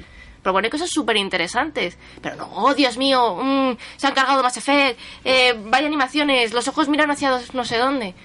Pues ya que se convirtió en la época en un poco el meme y la gente siguió la corriente y más Effect Andrómeda mierda y de ahí ya está, o sea, ¿para Exactamente. qué salir? Y también las expectativas de la gente, que es, y lo vemos mucho en el mundo del arte, el mundo de la música, es, parece que cuando alguien da con la tecla, ya el- solo se espera de él que haga exactamente lo mismo. Y para nada es así. Los, los creativos, y yo hablo en, mi nombre, cuando ya has hecho algo que funciona, lo que quieres es conseguir hacer otra cosa que funcione. No quieres repetir fórmula. Sabes que esa es la vía fácil para... Y ahí igual, ahí igual entra en juego Anthem también. Hacer Claro. otra cosa distinta. Seguramente lo que le pedía EA al grupo de BioWare es que repitiese lo mismo que hizo con Mass Effect 2 y 3 y 1, que al final es lo mismo. Y, y- y la valentía de cambiar de perspectiva y ofrecer algo que simplemente es diferente no es ni mejor ni peor, es que hay una cosa que ya está cerrada. Y ahora enfrentamos otra que es nueva y amplía ese universo. Entonces, yo no entiendo muy bien la crítica en ese aspecto. Al final, De hecho, yo lo que más criticaría sería que me vuelvas a dar otra vez lo mismo. Si la trilogía ya está cerrada, no me des más de eso. ¿No? Bueno, Yo creo que tuvo que, que dejar a un lado la experimentación del- de los mundos procedimentales. Ah, bueno, es Yo que creo que eso- ese fue el gran error. Es que ese fue el error, claramente. Sí, pero... ¿Y si hubiese salido bien? Es Pero que a al ver, final... Es que lo, Pues- lo pues, procedimental claro. no va con diseño. Es- el diseño Habría siempre está sido, pensado. habría sido lo que No Man's Sky no ha conseguido ser. Eso es. Claro, es una idea que es muy ambiciosa. Claro, hay que tener en cuenta que esto empezó hace muchos años. El 2013. desarrollo de Andrómeda empezó en 2013. Fue eh, antes de, de No Man's Sky. Entonces, no sé. Al final, como siempre suelo decir, que no tenemos la fotografía completa para Claro. valorar qué pasó realmente ahí, quién tuvo las culpas. Es muy difícil. Es muy difícil. Muy difícil, sobre todo cuando se intenta señalar, ¿no? Con el dedo, has sido tú, has sido tú, ¿no? Pero ¿cuál es la, la- la- el argumento para defender el diseño procedimental en un juego como este? ¿Cuál es el argumento de peso? Quiere decir, eh, en facetas artísticas, narrativas, etc., tú imagínate un libro procedimental. ¿Qué estás leyendo? Eh, pues eh, Claro, o sea, ¿cuál- precisamente con Anthem yo he leído declaraciones de no recuerdo exactamente cuál de los de, de los productores que tiene Anthem hablando de que querían también un poco de combinación de narrativa tipo BioWare con cosas más emergentes y tal, más aleatorias, más random.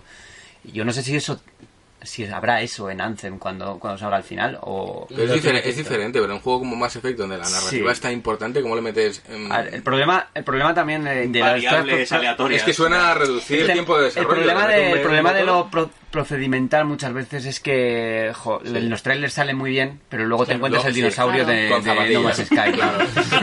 Es que depende del algoritmo.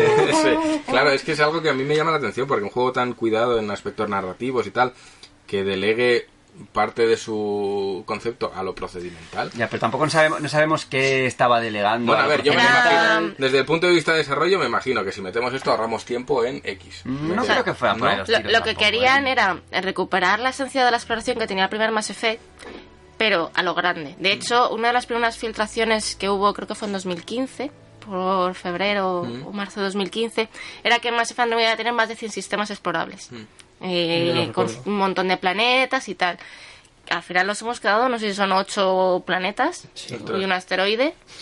De 100 a 8, ¿eh? Vaya frenazo. Claro, entonces sí que querían potenciar mucho la exploración, pero claro, si es que si te falla, mm, Te falla. tienes que ir al, al sistema que había antes del primer Mass De Effect. todas formas, en la exploración del primer Mass Effect, Era vale que no fuera proceder- procedimental, pero los planetas eran. Estaban vacíos, Era querían- igual que, Sí. que fuera procedimental, que, que te diga. Querían, querían evitar también eso, planetas vacíos de 4 kilómetros Sí. cuadrados en dimensiones del juego, de nada. De ahí lo procedimental, de generar... eh, es que me acuerdo además que decían, no, es que además, eh, dependiendo de los sistemas que hayas descubierto, esto afectará a la expansión de la, del Nexus, de... Bueno, no se llama el Nexus, pero bueno, de, de la gente que se haya, mm, que haya migrado a Andrómeda, de cómo tendrás que defenderlo si te atacan especies alienígenas. Eso no se ha visto Claro. en Mass Effect Andrómeda, no se ha visto. Tiene las misiones de multijugador, pero eso no repercute en el juego realmente.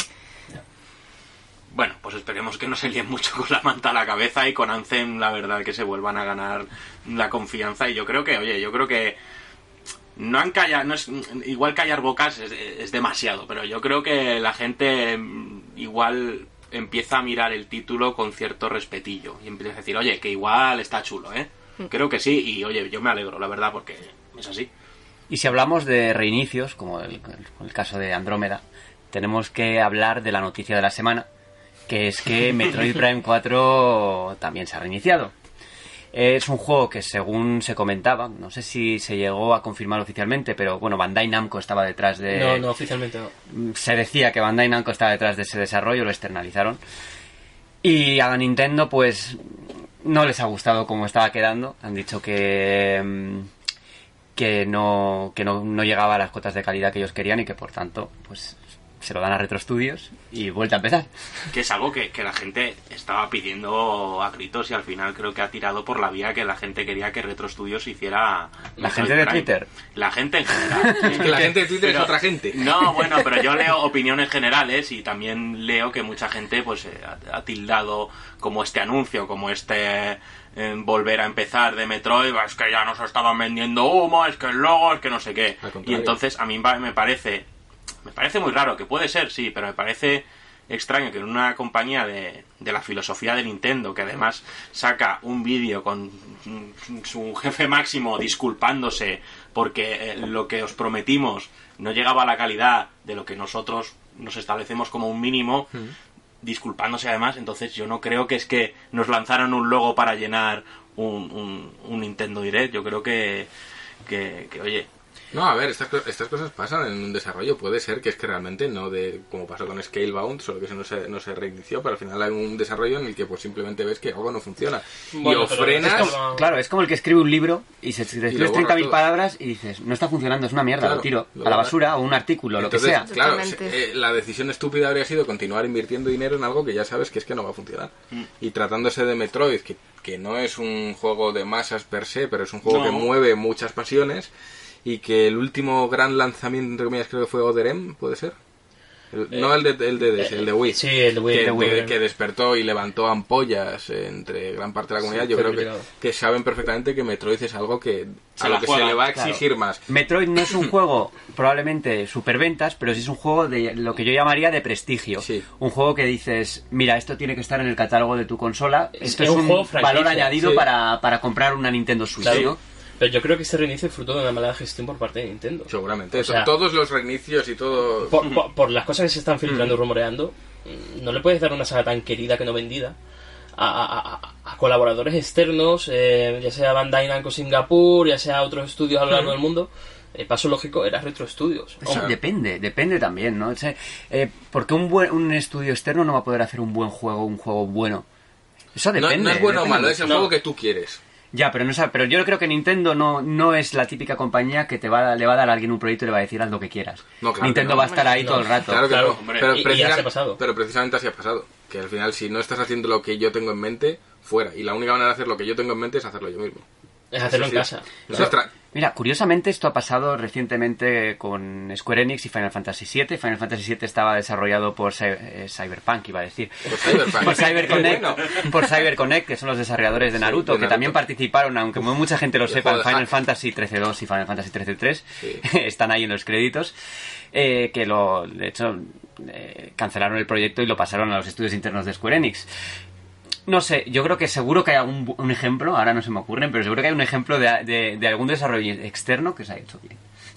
A ver, no, A si, ver, si a ver. es que no es bien, bien o mal, es que si contamos con Nintendo el la exigencia de calidad que tienen y lo que la expectativa que saben que se tiene con Metroid, no se relajan ahí.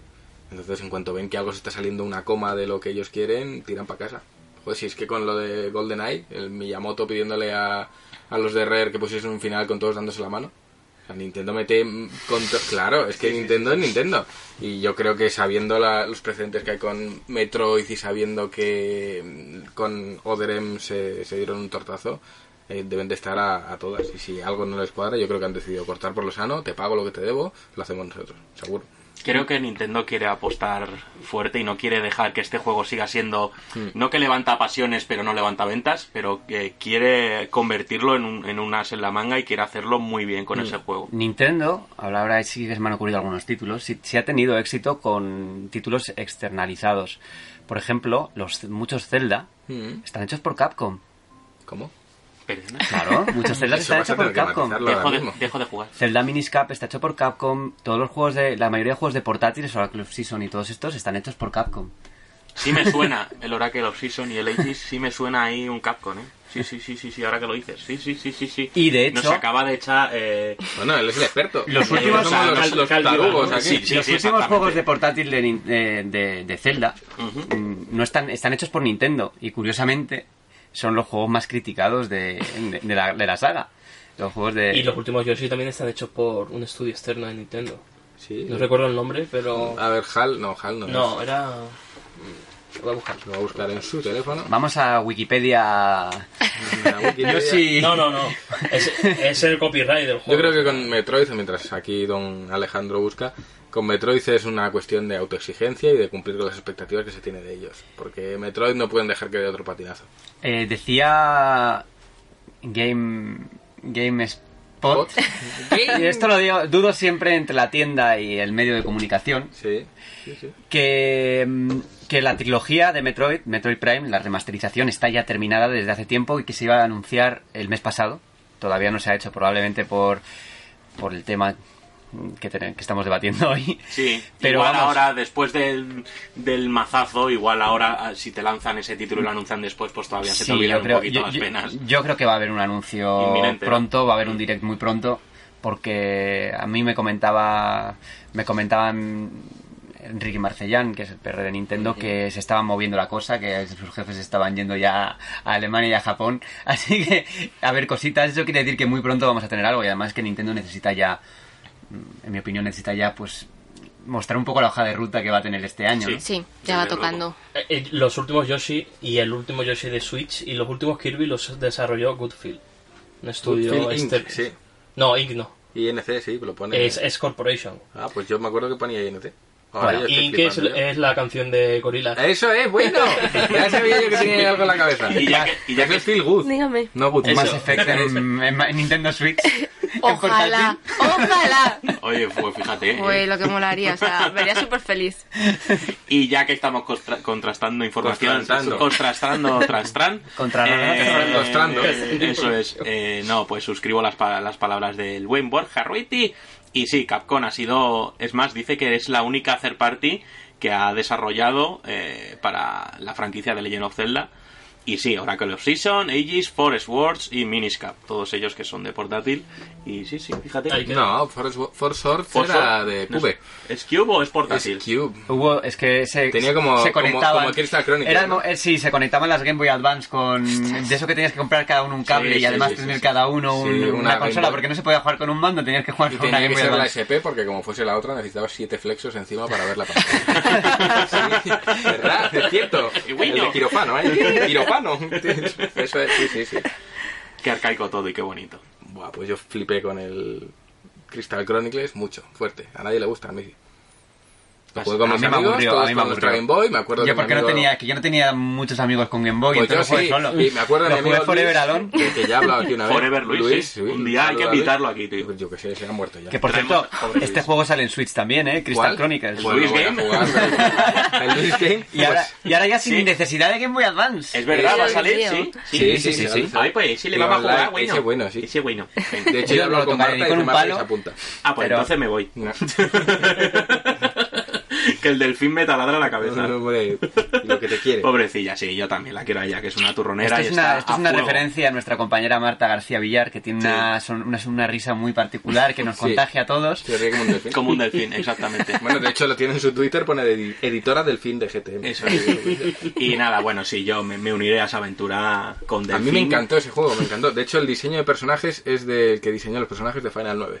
Empezamos hablando de Metroid Prime y terminamos hablando de Final 9. Suele pasar, Estamos vida, hablando de ¿eh? algo que no interesa y luego ya vamos a Y ahora vamos a eso. anunciar Mass Effect en Switch. Ya. A eso iba yo, a eso iba yo. Ah, Ya le sí, he preguntado, bueno, vale, le he preguntado, pero como no, estoy, como no escucháis lo que dice la gente, pues no os enteráis de que yo le he preguntado ya a Paz Sí. por un Mass Que Effect sí, en sí, y que dicho que por eso he dicho, digo, y vamos a terminar confirmando lo que hemos dicho con Paz y ya Claro. hacemos el- el- la vuelta completa. no digas confirmando que parece que hemos No, no, no, no, un- mentira, no. Un Mass Effect en A ver, si, a ver si todavía me va a llegar una demanda o algo. He. Confirmamos los sueños de Paz porque existen, ¿vale? Nada más.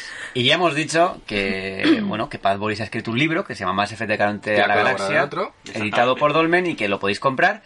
Y bueno, vamos a hablar un poco sobre, sobre tu libro. A Yo he venido aquí a hablar de mi libro. Eso. A la Llevaba mucho tiempo queriendo decirlo.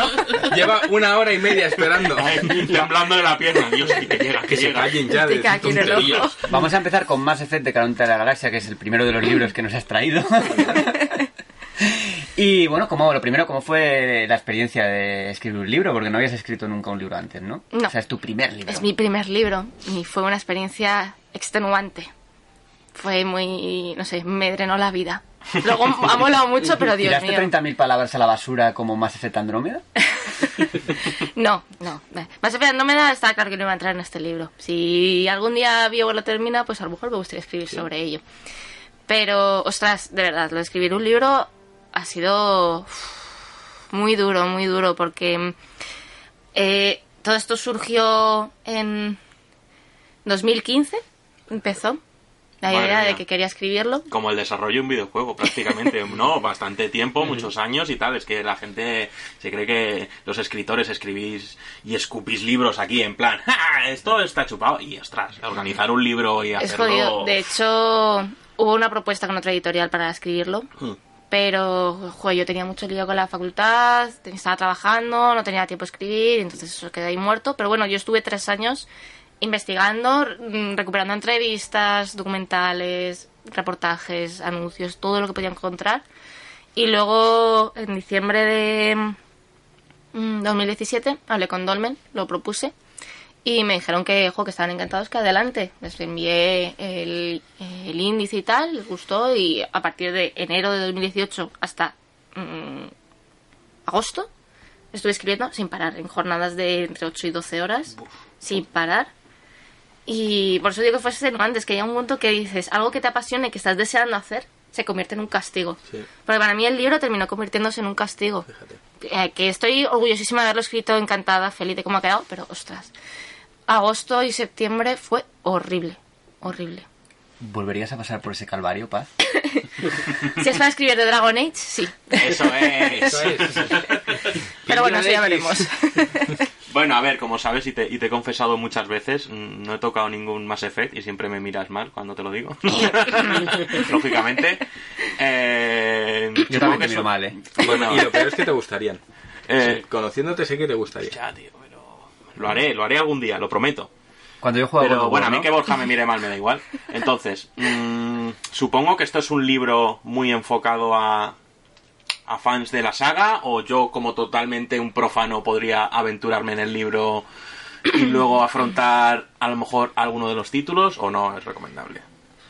A ver, eh, te vas a comer spoilers. Áspero, como un demonio, ¿no? Sí. Mira, es, al- es algo que a mí me molesta. Si es que tengo más, más mala memoria que la gente cuando afecta tanto el spoiler y tal. Yo lo respeto, pero es que tengo tan mala memoria que me- a mí me da igual que me cuenten el final de las películas. Si es que no me voy a acordar. A mí me pasa lo mismo, no tanto por la memoria, sino porque hago como zigzag. No sé, no me entero de cuando hay, cuando hay un spoiler. me bueno, yo voy la partida, no. Lo, va soltando él, dice, voy haciendo zigzag, y por donde paso lo voy soltando. Bueno, Bueno, Ah. pues ¿sabéis lo que pasa al final de Mass Effect?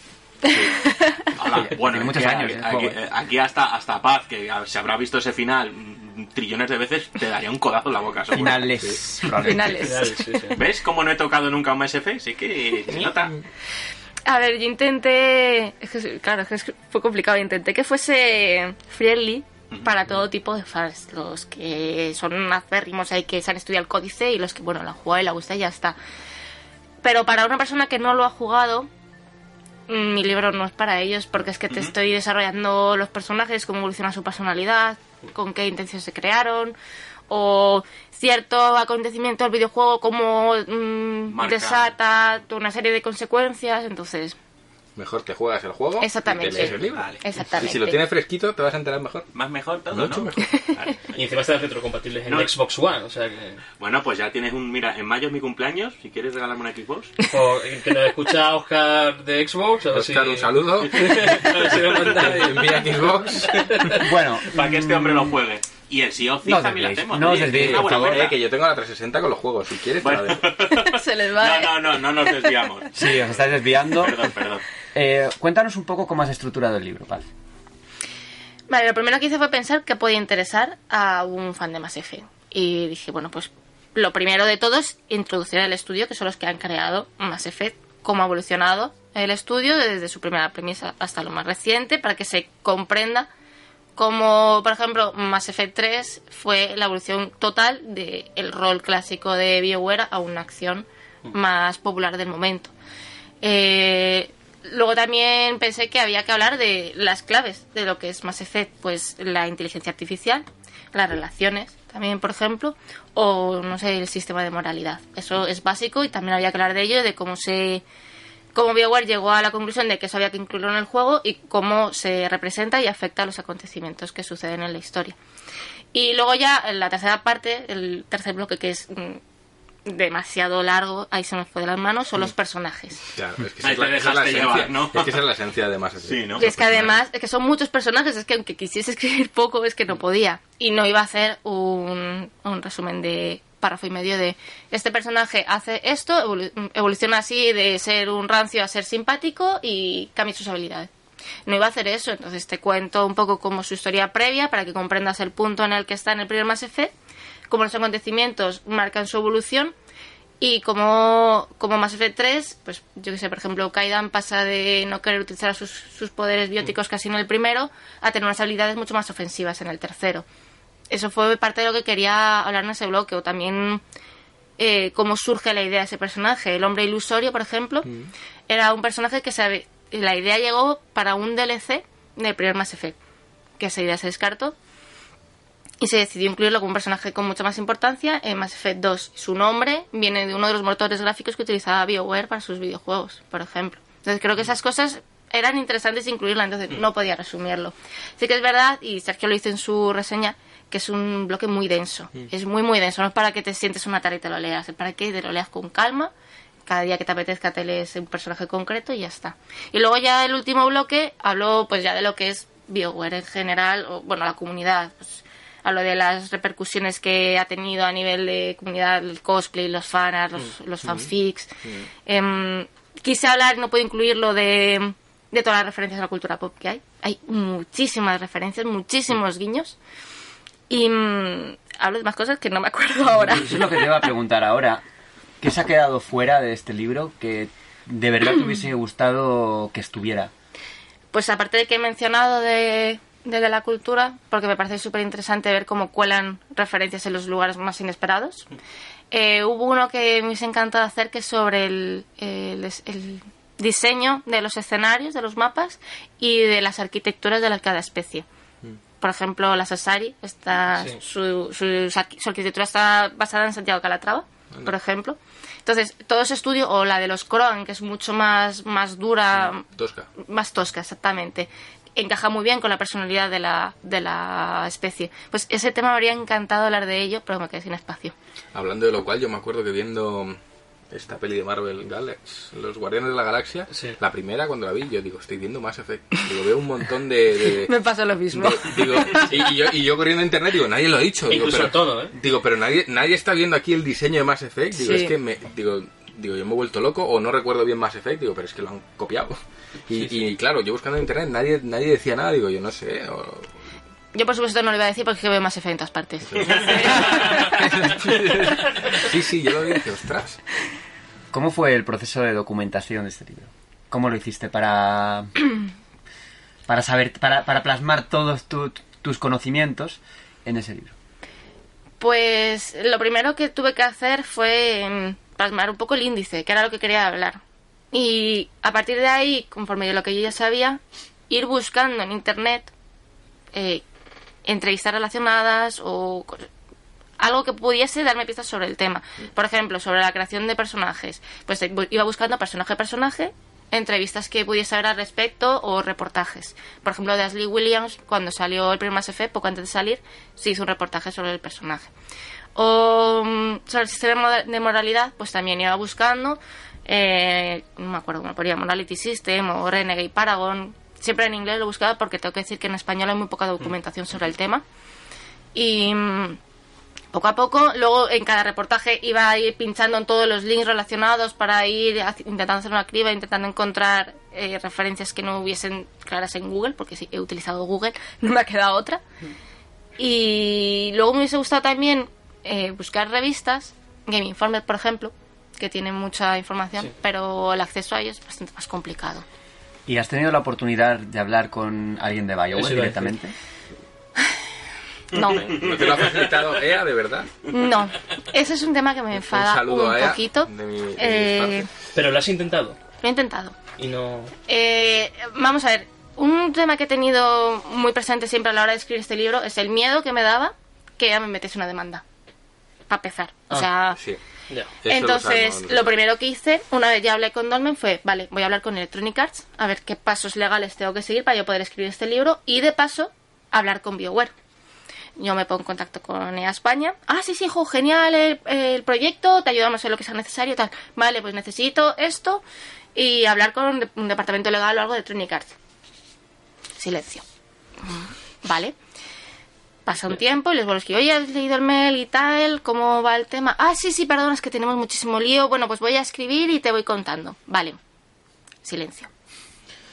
Pasa tiempo, pues más, historia, más sí. intercambio de mails y ya nos plantamos. En agosto. Agosto, ¿eh? El libro yo lo entregué el 1, de, 1 o 2 de octubre a la editorial. Oye, mira, que es que es muy difícil esto y que no te voy a poder ayudar. Pues para estas largas me lo podrías haber dicho antes. ¿Cuántos meses pasaron exactamente? pues de febrero a agosto. Sí, bueno. Es que, es que ese es el sino de la prensa española, que estamos siempre, eh, como hay una barrera entre las desarrolladoras o los grandes genios, el PR, No, no una barrera, sino varias. varias, entonces Porque es, es de aquí imposible, a es imposible en realidad, acceder. en realidad eso es no es culpa directamente de, de la- del product manager de España. No, en claro. este caso no, No, lo claro sé, que pero no. Porque no puedes, o sea, al final están las mismas reglas. No, no, nosotros no podemos ser como Kotaku y ir a la fuente directamente. Claro. Es un problema que tenemos en el periodismo de, España, de, de videojuegos de España ¿Y que no, tenemos, no podemos acceder. ¿Y qué Claro. pasaría si lo hiciésemos? ¿Qué pasaría si... Yo oye, intenté Yo lo he ir intentado a... Yo te mando un email a- Yo lo, yo lo he hecho muchas veces y, Y- no, no recibí respuesta. Yo he intentado, intenté hablar con el guionista, con Carpicín, y me la jugué, porque él mismo ponía en su blog que no iba a hablar de más F de guion ni de nada. Yo lo intenté y... Y nada. ¿Hablas de las igual. novelas en el libro? Hablo de las novelas, hablo de los cómics y hablo de los DLCs, sí. Me gusta mucho cómo escribe Carpician. Hace... Joder, Es- es, es muy, muy bueno. bueno. Sí. Es una pena que ya no esté en Bioware, volvió Ya. y se vuelve a marchar otra vez. Sí. Pero, eh, está desde hace mucho tiempo en Bioware. Sí, Estuvo. estuve desde el principio Sí, casi. sí. Sí, sí. Una pena. Yo tengo otra pregunta, que es, si tú ya antes de escribir el libro ya admirabas a BioWare y todo su trabajo, después de todo el trabajo de documentación que te ha supuesto y ese viaje personal de aprendizaje, que al final ha sido el libro, después de terminarlo, ¿qué sientes con respecto a BioWare? ¿Más admiración? ¿Se ha vuelto todo un poco más gris de lo que tú pensabas? ¿No has descubierto nada nuevo que no supieses ya? Me gusta pensar que sé de, de BioWare, pero no, no es. tanto. Eh, no, yo creo que les admiro mucho más. O sea, eh, lo bueno de, la, de esta documentación es que he visto cómo han evolucionado, cómo han ido cambiando. Eh, uno de los temas que hablo también es la representación de la mujer, que también en el libro de protesto hablo con mucha más, eh, Profundidad. much- mucha más profundidad, mucho más al detalle. Eh, se dice que BioWare, por ejemplo, es uno de los estudios que más apuestan por la igualdad de representación LGTB o, o de la mujer, pero no es del todo cierto. Y gracias a esta documentación he podido ver cómo han ido cambiando poco a poco con cada juego y eso mm, me ha ayudado a tener mucho más aprecio, mucho más cariño. Esto entra un poco dentro también de Electronic Arts eh, como tal, ¿no? El tema, por ejemplo, LGTB, eh, Electronic Arts siempre... ha- bueno, yo recuerdo algún vídeo que ha sacado defendiendo y todo esto. El- como compañía tienen, al menos de cara al público, tienen esa, esa política. Al menos de cara al público. ¿no? Sí, bueno, ahí tienes, por ejemplo, los Sims cuando eh, decidieron eliminar las barreras de género.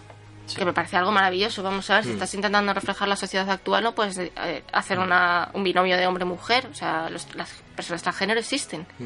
Y tienen el mismo derecho que u- una cisetero de aparecer en el videojuego. ¿Que viene de Electronic Arts? Pues no estoy segura, pero a lo mejor sí. Y oye, bravo por ellos. Yo creo que es un verdad. proceso evolutivo de, de la industria en general, tanto Electronic Arts como BioWare, y se está viendo en muchas más desarrolladoras.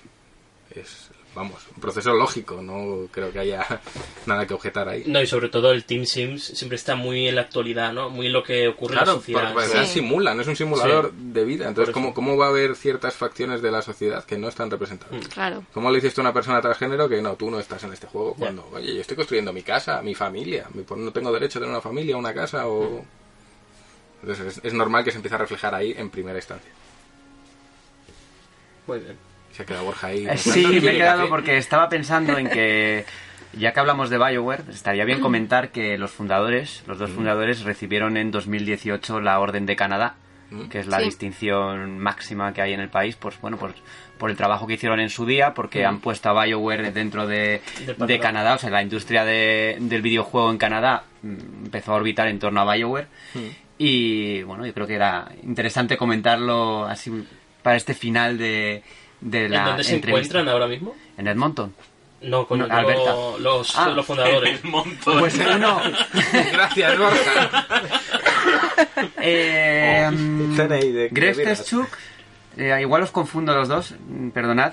Uno tiene una, una cervecería y hace cerveza. Es verdad. Y el otro ya está más en trabajos de. Creo que de consultor, con está de asesor. O sea, que no desarrolladores. saben saber de han videojuegos, desvinculado. nada, ¿no? Bueno, uno de ellos sí que está en temas de videojuegos. Sí, pero, creo, pero... poco. poco. Sí, no, están, cambiaron esto. cambiaron con la cervecería. Hombre, es que se tiraron más de 20 años metidos en el ahora tema. toca ¿eh? beber. Que... Lo, lo Es dicho, una probar biogra- cosas nuevas. Es una biografía interesante porque Sí. estos, estos señores son, Doctores, son médicos. Sí, de hecho se metieron en los videojuegos primero desarrollando software médico. Era lo que hacían, Fíjate. software médico. Y luego dijeron, oye, me gustan los videojuegos. Pues venga, vamos a hacer un juego.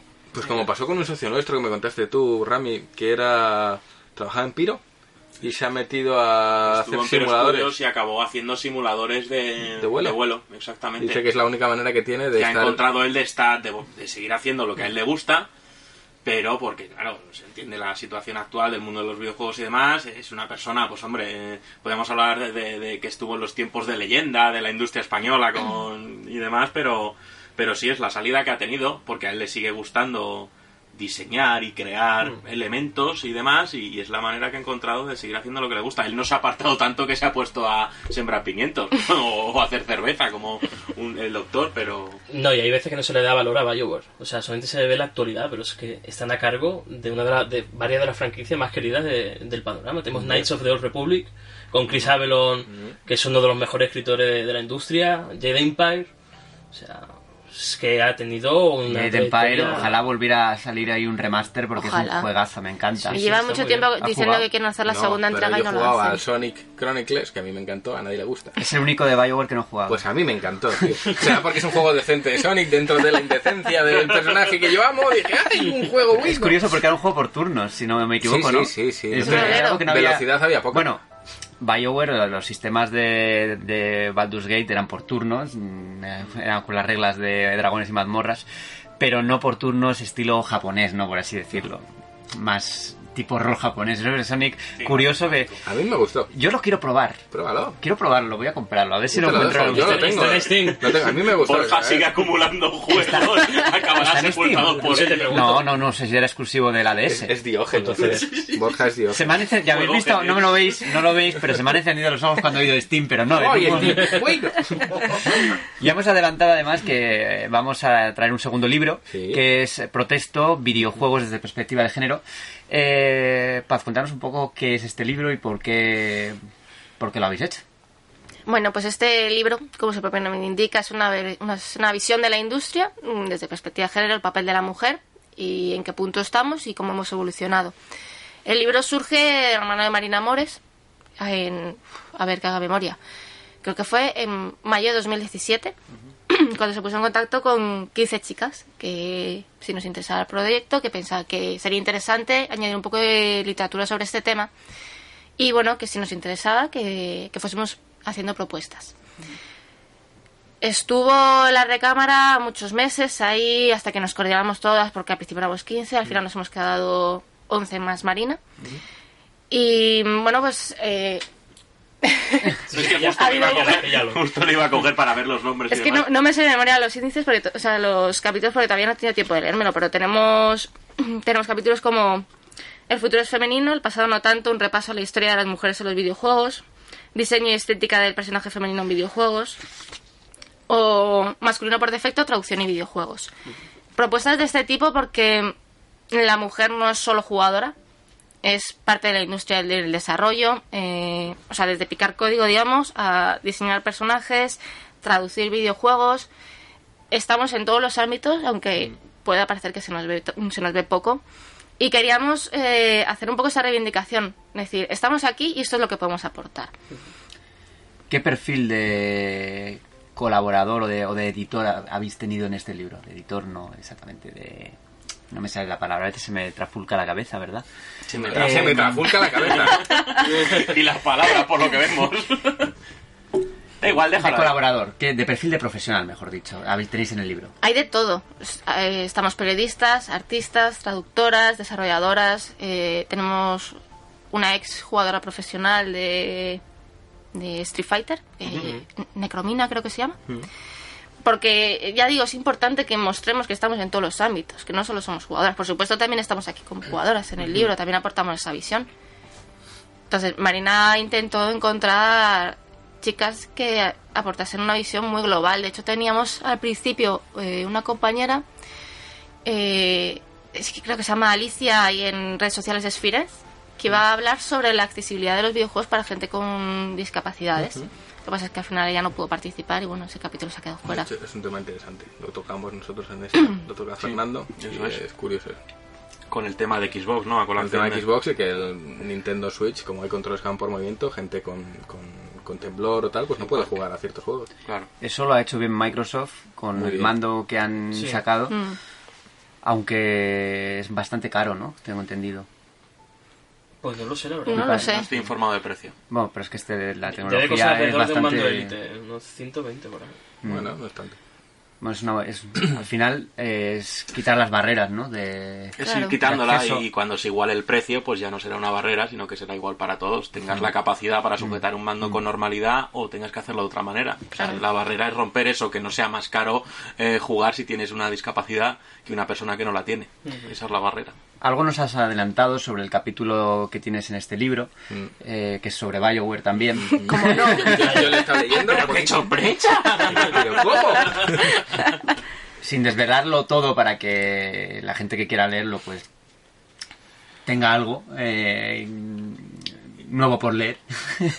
Coméntanos así a grandes rasgos, grosso modo, eh, en qué consiste tu capítulo. Em, quería, quería demostrar que BioWare no es el ejemplo maravilloso que todo el mundo dice. Mm. Es un poco también un ejercicio para mí de, Sí, sí, oye, sí. me encanta BioWare, pero sé ver las cosas malas que Quedan tiene. tareas pendientes. Entonces, eh, BioWare, como hemos comentado antes, tiene una historia súper larga de 25 años, o cerca de 25 años, y yo lo me he centrado en sus dos últimas sagas más importantes, Mass Effect Dragon Age, porque son las que más cambios han vivido. Entonces, eh, a partir de ahí quiero, he querido eh, mostrar cómo ha sido su evolución, cómo han sido cada vez más conscientes de sus torpezas, como el culo de Miranda, y cómo han ido ¿Qué le intentando... pasó? ¿Eh? Hubo- polémica, Miranda. sí, sí. Hubo polémica Sí, sí, sí, por, por su diseño, ¿no? Hombre, es, es que eso es para los contrapecados. Ah, Cuando vale, estás claro, hablando no con por el ella... sí, sino No. por el enfoque, Claro, es, la que- manera de ofrecerlo. Porque básicamente solo se veía eso de ella. O sea, yo lo siento. mm, Yo soy una mujer heterosexual y a mí el culo de Miranda me importa más bien poco. Y ya al margen de eso, ¿por qué? Mm, ¿Por qué? O sea, ¿cuál es la necesidad de mostrar el culo de un personaje cuando estás hablando con ella? ¿Eso es lo que importa a ese personaje? A mí no. ¿Su culo, no su cara? Entonces, hubo evolución del 2 al 3, porque esto ya es Mass Effect 2. Sí, eh, bueno, mm, en ese aspecto no. Porque cuando hablabas con Miranda en la sala de espectros, Sí. seguían haciendo la misma escena. Pero en cambio sí que evolucionó que en, en Mass Effect 1 y 2 no había personajes gays, solo tenías eh, a... ¿Cómo se llamaba la pelirroja? Em, Sí, la, la que estaba al, eh, al lado del mapa. la- ¿eh? La que estaba al lado del mapa galáctico. Ese, sí. Ah. Ey, La- me sale el nombre, sale ayuda. Trainor, pero Trainor la de Mass Effect No, 3. Kelly, Kelly. Kelly, eso, Eso es. es, Eso sí. es, Kelly, sí. Kelly era el... Es bisexual, creo. Sí, creo que es bisexual. Sí, sí, sí.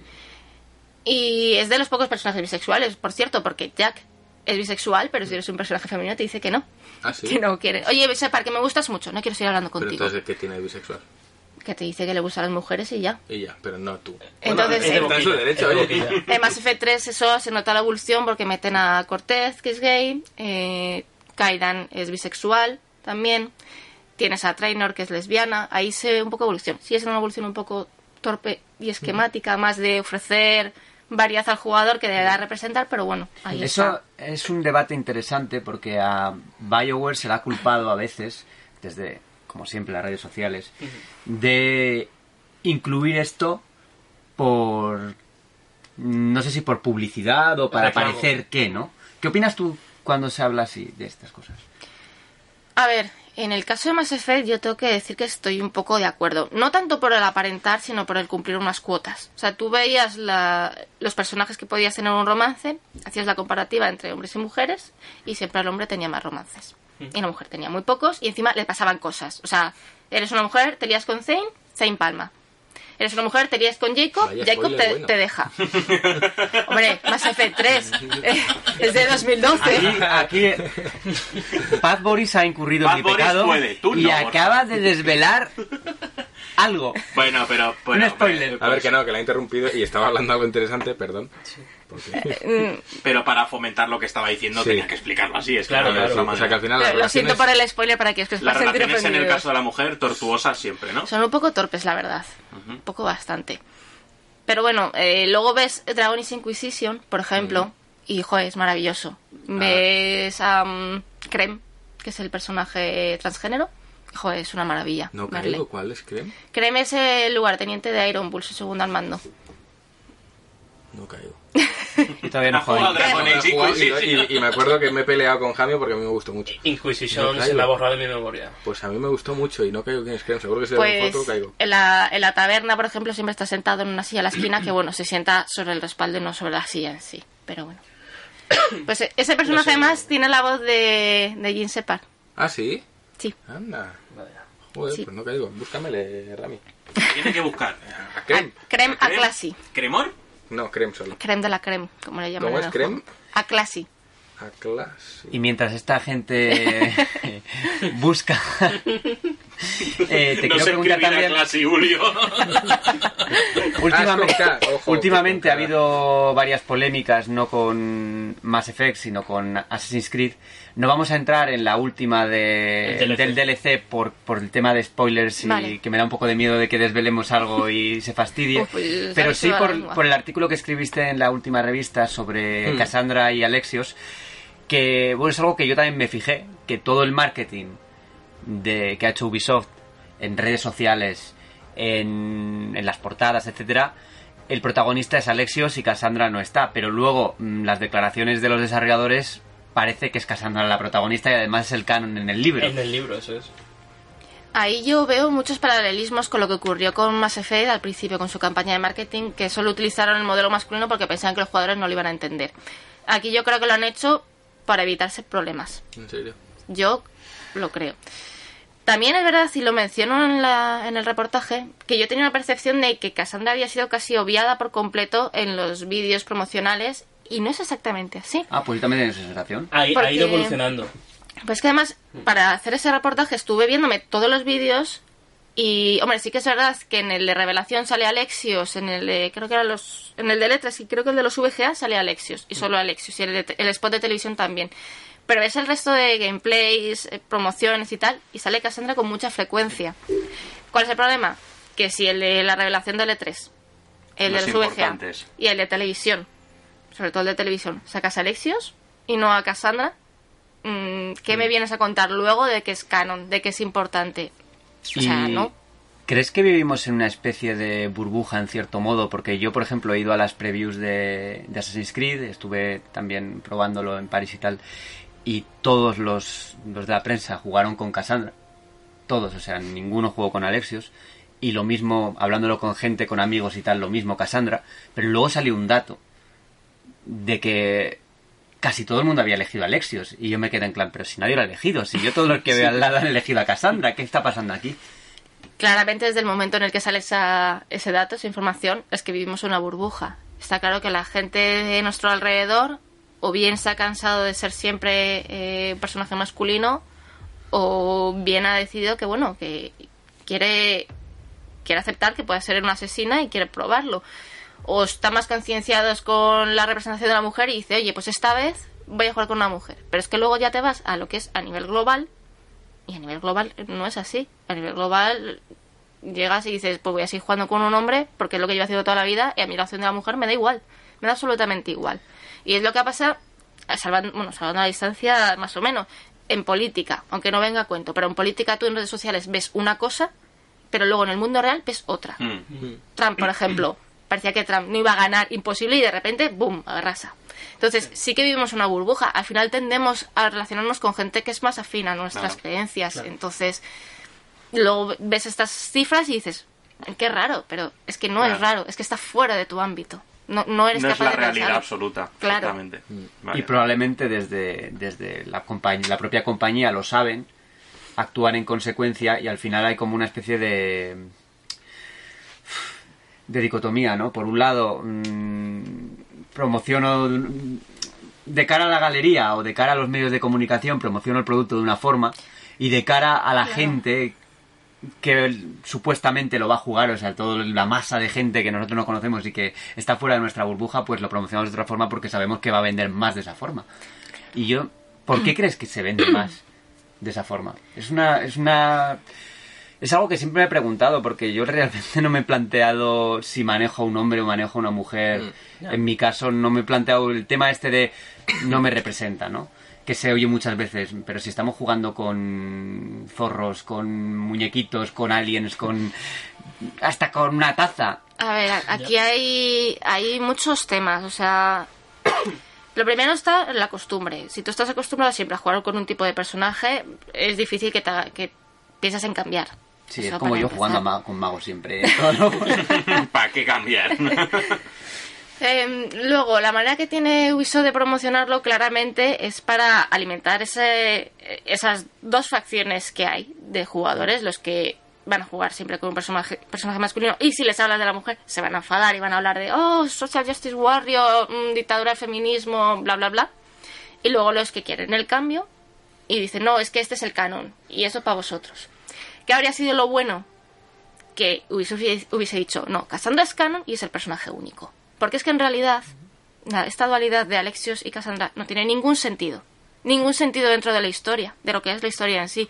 Que está muy guay dar la opción a los, a los jugadores de que elijan el personaje que quieran.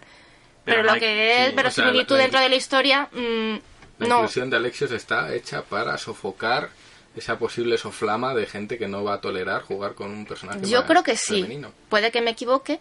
No, puede, puede que ser. Ubisoft siempre haya querido meter esos dos personajes, igual que hicieron en Syndicate con Ivy y Jack. Jacob. Y Jacob. Jacob, sí. Pero yo creo de verdad que lo han hecho por ahorrarse problemas. Pero sin embargo, luego tenemos Assassin's Creed 3 Liberation con Evelyn, que se suele olvidar dentro de, de la Porque comunidad. salió Pero es para PC menor, Vita. ¿no? Y Pero que- que sin embargo es un juego importante dentro de, de la saga, eh, que propone cosas buenas y es un personaje que Y que vuelve, que ha el cogido juego vuelve el ahora, juego vuelve el juego ahora. vuelve a, a- a las plataformas actuales porque lo van a lo van a incluir con el pase de temporada de Assassin's Creed Odyssey, bueno, con el 3 también. Y el caso de Assassin's Creed eh, Syndicate es un poco distinto porque ahí manejabas a los dos personajes, no Sí, tienes que elegir bueno, a uno. tenía las dos opciones y tú podías priorizar uno. Yo tenía las, dos- las dos opciones y siempre que podía utilizaba a Ivy. Lo tenía clarísimo. Yo, Jacob no quería jugar porque ya estoy harta de jugar con personajes masculinos. Ya no se trata de, de que me sienta identificado, me sienta representada, sino porque quiero cambiar. Quiero jugar con una mujer por una vez. Y yo siempre elegí a Ivy. Y bueno, lo que me tocaba con Jacob, pues bueno, Jacob es un personaje interesante también, pero no era mi elección principal. Y aquí, pues lo mismo, prefiero Cassandra. Creo personalmente que encaja mejor dentro de la historia. Sí, sin duda. Si es canon, es que está pensado para encajar y Alexios está para lo que está. Y esto no es exactamente, bueno, no es tu capítulo en el libro, pero tú eres profesional de, de la prensa del videojuego. Eh, ¿Cómo lo has vivido tú desde dentro? Ser profesional del videojuego desde el punto de vista de ser mujer. he, he vivido de todo. He vivido de todo, he vivido cosas muy buenas, mucho, mucho cariño, mucho apoyo, gente que me lee y me, ah, no sé, me hace llegar que le gustan mis textos, y mucho desprecio desde que empecé. Eh, de cuando estaba en IG en España, por ejemplo, que claro, al ser online estás más expuesta. Las, mis, mis primeros trabajos fue la revista oficial de PlayStation y en Games TM y ahí la exposición no es la misma. Pero en IG en España recibí muchos insultos, sobre todo cuando empecé a salir en vídeos. Yo soy una persona muy tímida, muy vergonzosa, entonces ponerme delante de una cámara me supone un esfuerzo muy grande. Incluso ahora que ya estoy más acostumbrada por mi canal, sigue siendo un esfuerzo. Em, en aquel entonces tenía yo 22 años, no me había puesto delante de una cámara en la vida y claro, se me notaba muy nerviosa, se me notaba que lo pasaba mal. Pues todos los comentarios eran, eh, ¿qué haces aquí? Eh, ¿A quién se habrá tirado? No tienen ni idea, cosas así. Luego veías a otros, otras personas, por ejemplo, lo voy a decir claramente, Juan García Quiscast le pasaba lo mismo que a mí. Se ponía muy nervioso y se le veía. Él siguió haciendo vídeos y fue mejorando. ¿Y qué eran sus comentarios? De, jo, qué nervioso estás. a, bueno, no pasa nada y eras mejorando. O sea, se veía mucho la diferencia de tratamiento entre mis vídeos y los suyos simplemente porque yo soy mujer. ¿Crees que eso está cambiando ahora o todavía queda muchísimo, muchísimo, muchísimo, muchísimo camino por recorrer? Creo que ha habido cambio, ha empezado a cambiar la situación, pero creo que hay mucho, mucho, mucho camino por recorrer. Desde cómo nos tiramos los trastos a la cabeza en el momento en que alguien hace algún tipo de reivindicación, a cómo consentimos que nuestros lectores hagan ese tipo de comentarios en nuestros artículos, o en nuestros foros, o donde toque. Mientras eso no se le ponga freno, obviamente si quieres criticar vas a criticar, pero hay formas de hacerlo, no tienes por qué llamar enferma a una persona, parece que no estás de acuerdo con su opinión. No tienes por qué estar de acuerdo con todo lo que se dice sobre el feminismo para ser feminista. Lo mismo con- ocurre con los comentarios. Se puede criticar un artículo, pero no puedes consentir que se critique ese artículo porque su autor es una mujer. Y eso se sigue Yo, yo he de consintiendo. decir, eh, desde nuestra perspectiva como, como revista, que los artículos de paz se celebran mucho en la comunidad. Jo, Los que estamos en Discord lo vemos, Es verdad, se celebran mucho. Eh, fue decir que venía Paz al podcast y hemos recibido más preguntas que nunca, eh, porque la gente tiene interés en la figura de Paz. He de decir que mm, creo que en nuestra redacción, en nuestra redacción y en nuestra comunidad nunca he leído ni un solo comentario de, de índole. De hecho, tenemos un montón de mujeres. Sí. Creo que tenemos un montón de mujeres participando dentro de, de la comunidad.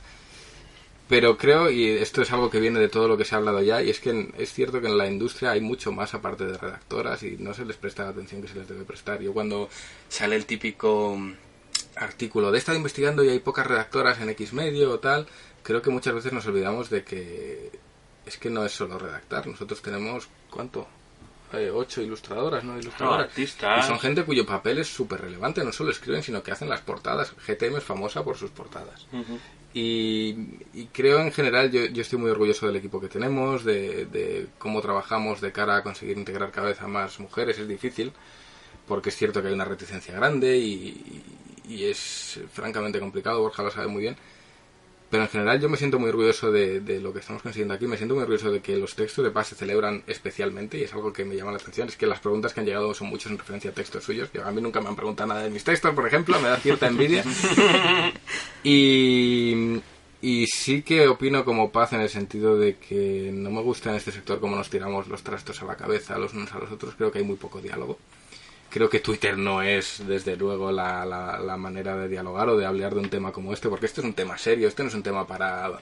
mm, No sé, creo que no se trata bien, no se trata con la seriedad que se debería tratar en redes sociales, creo que no. Creo que se trata, y me voy a mojar desde una óptica quizás incluso partidista, donde lo que interesa no es el feminismo en muchas ocasiones. Yo he leído cosas que pienso, es que aquí no estamos hablando de feminismo, hay una segunda conversación o hay una segunda intencionalidad crítica en lo que se está diciendo. Y creo que dentro del sector hay mucho camino por hacer. Hay algo que, me, que quería preguntarle a Paz con respecto a este libro, y es algo que he leído mucho, y es que es básicamente, o, lo que estoy leyendo más, es que es el libro que no interesa hablar, o el libro del que no queremos hablar en la prensa. Y es algo que he leído mucho. Por nuestra parte, decir que sí que es verdad que no nos ha llegado ninguna nota de prensa ni, ni copia como para poder hablar de ello, pero tenemos a Paz, que es autora del libro, y por eso yo le, le pedí si ella quería hablar del libro, a mí me gustaría, porque creo que sí que es un libro importante dentro de la industria. Pero quiero saber tu perspectiva, si te quieres mojar, si realmente piensas que es un libro del que no interesa hablar, o, o ahí lo dejo. o, Tocamos A ver. ¿eh? o- o si quieres doy mi opinión primero. Como quieras. Mi opinión es muy ambigua. Creo que mm, no interesa hablar, no interesa hablar en qué sentido, en el sentido de porque se está hablando de feminismo, o no interesa hablar de él eh, porque viene de quien viene, que sabemos que es un perfil problemático en ciertas áreas de las redes, o más que problemático, yo no lo considero problemático, polémico quizás. O no interesa hablar, eh, es por el mensaje o por de quién viene, o por ambas. A ver, eh, no estoy muy metida yo en el tema de comunicación que se ha hecho con el libro. Sí sé que se han mandado notas de prensa, pero no sé exactamente a qué medios se han mandado. Ahí yo lo siento, no puedo, no puedo esclarecer mucho. Sí creo que no se quiere hablar del libro por quien es la, la organizadora. Hay que tener en cuenta que este libro somos 12. Marina os nos organizó y ha escrito un capítulo, pero es que quedan otros 11. Y se está ignorando y criticando muchísimo porque se llama el, libro de Blissy. Pero quiero decir, mm, tanto importa el autor que estamos hablando de algo tan importante como es el feminismo, como es la integración de la mujer. ¿Tanto calado puede tener el autor como para negarte a hablar de, de un libro que realmente puede suponer un impacto positivo? ¿Tú crees que estamos a ese nivel tan bajo dentro de la industria? Desde el mismo momento en el que en redes sociales lees de compañeros de sector las cosas que lees para criticar a Marina, Hmm.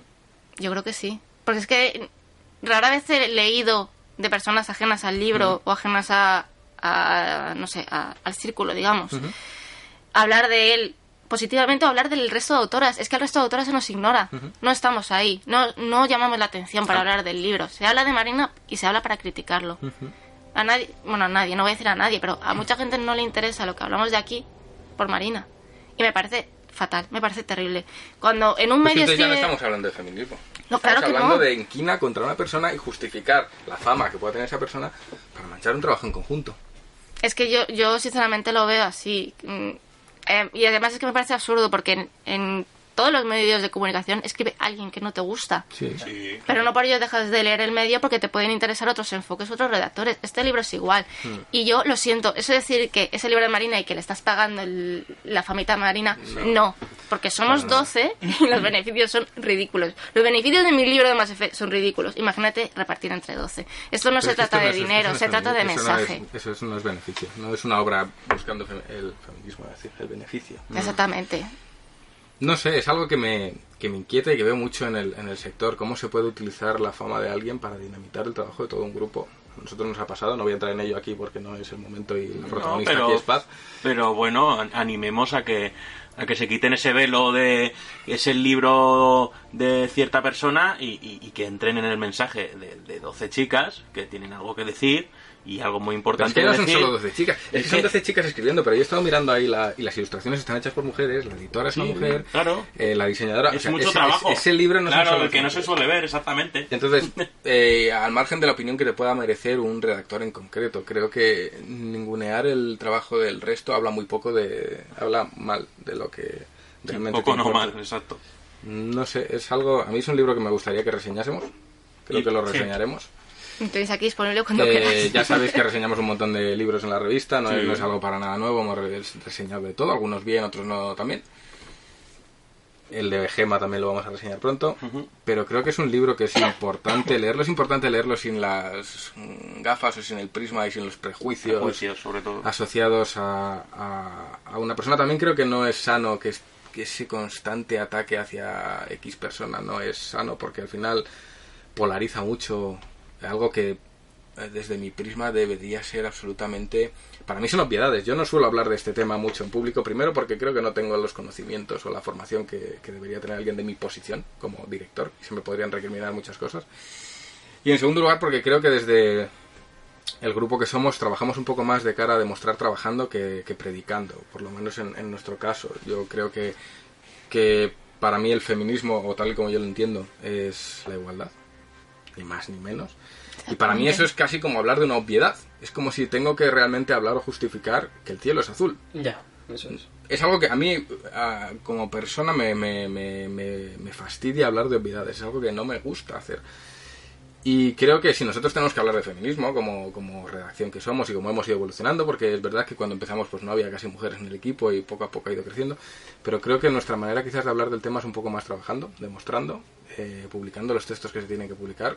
Eh, me siento, y creo que nos sentimos todos muy orgullosos de las compañeras que tenemos. Creo que cualquiera que quiera hablar de feminismo en GT me puede hablar con nuestras compañeras sin problemas. Por supuesto, tenemos mucho que crecer y mejorar, y, y gracias a gente como Paz, o Ángela, o Marta, o Laura, o eh, Helion White, Ari, bueno, puedo seguir. Sí, sí. Gracias a ellas estamos aprendiendo y creciendo. Nos queda camino, por supuesto. Pero en definitiva creo que sí que en la prensa hay mucho que trabajar, hay, sobre todo hay muchas asperezas que limar. A mí me duele en el alma ver las polémicas que surgen de tonterías, porque creo que la gente se divierte ya generando polémica. Eh, se utiliza mucho más lo que no se dice que lo que se dice, y lo que se dice se tergiversa hasta que se diga lo que no se dice para generar una nueva polémica. Y creo que eh, estamos en un sector como la prensa del videojuego. Nuestro amor y nuestra pasión son los videojuegos. Creo que no hay nadie en esta industria que odie los videojuegos. Creo que debería ser el punto principal de conversación y creo que abordarlo desde una perspectiva de género o abordarlo desde un- una óptica nueva no hace daño a nadie. Podrás estar más o menos de acuerdo con ello.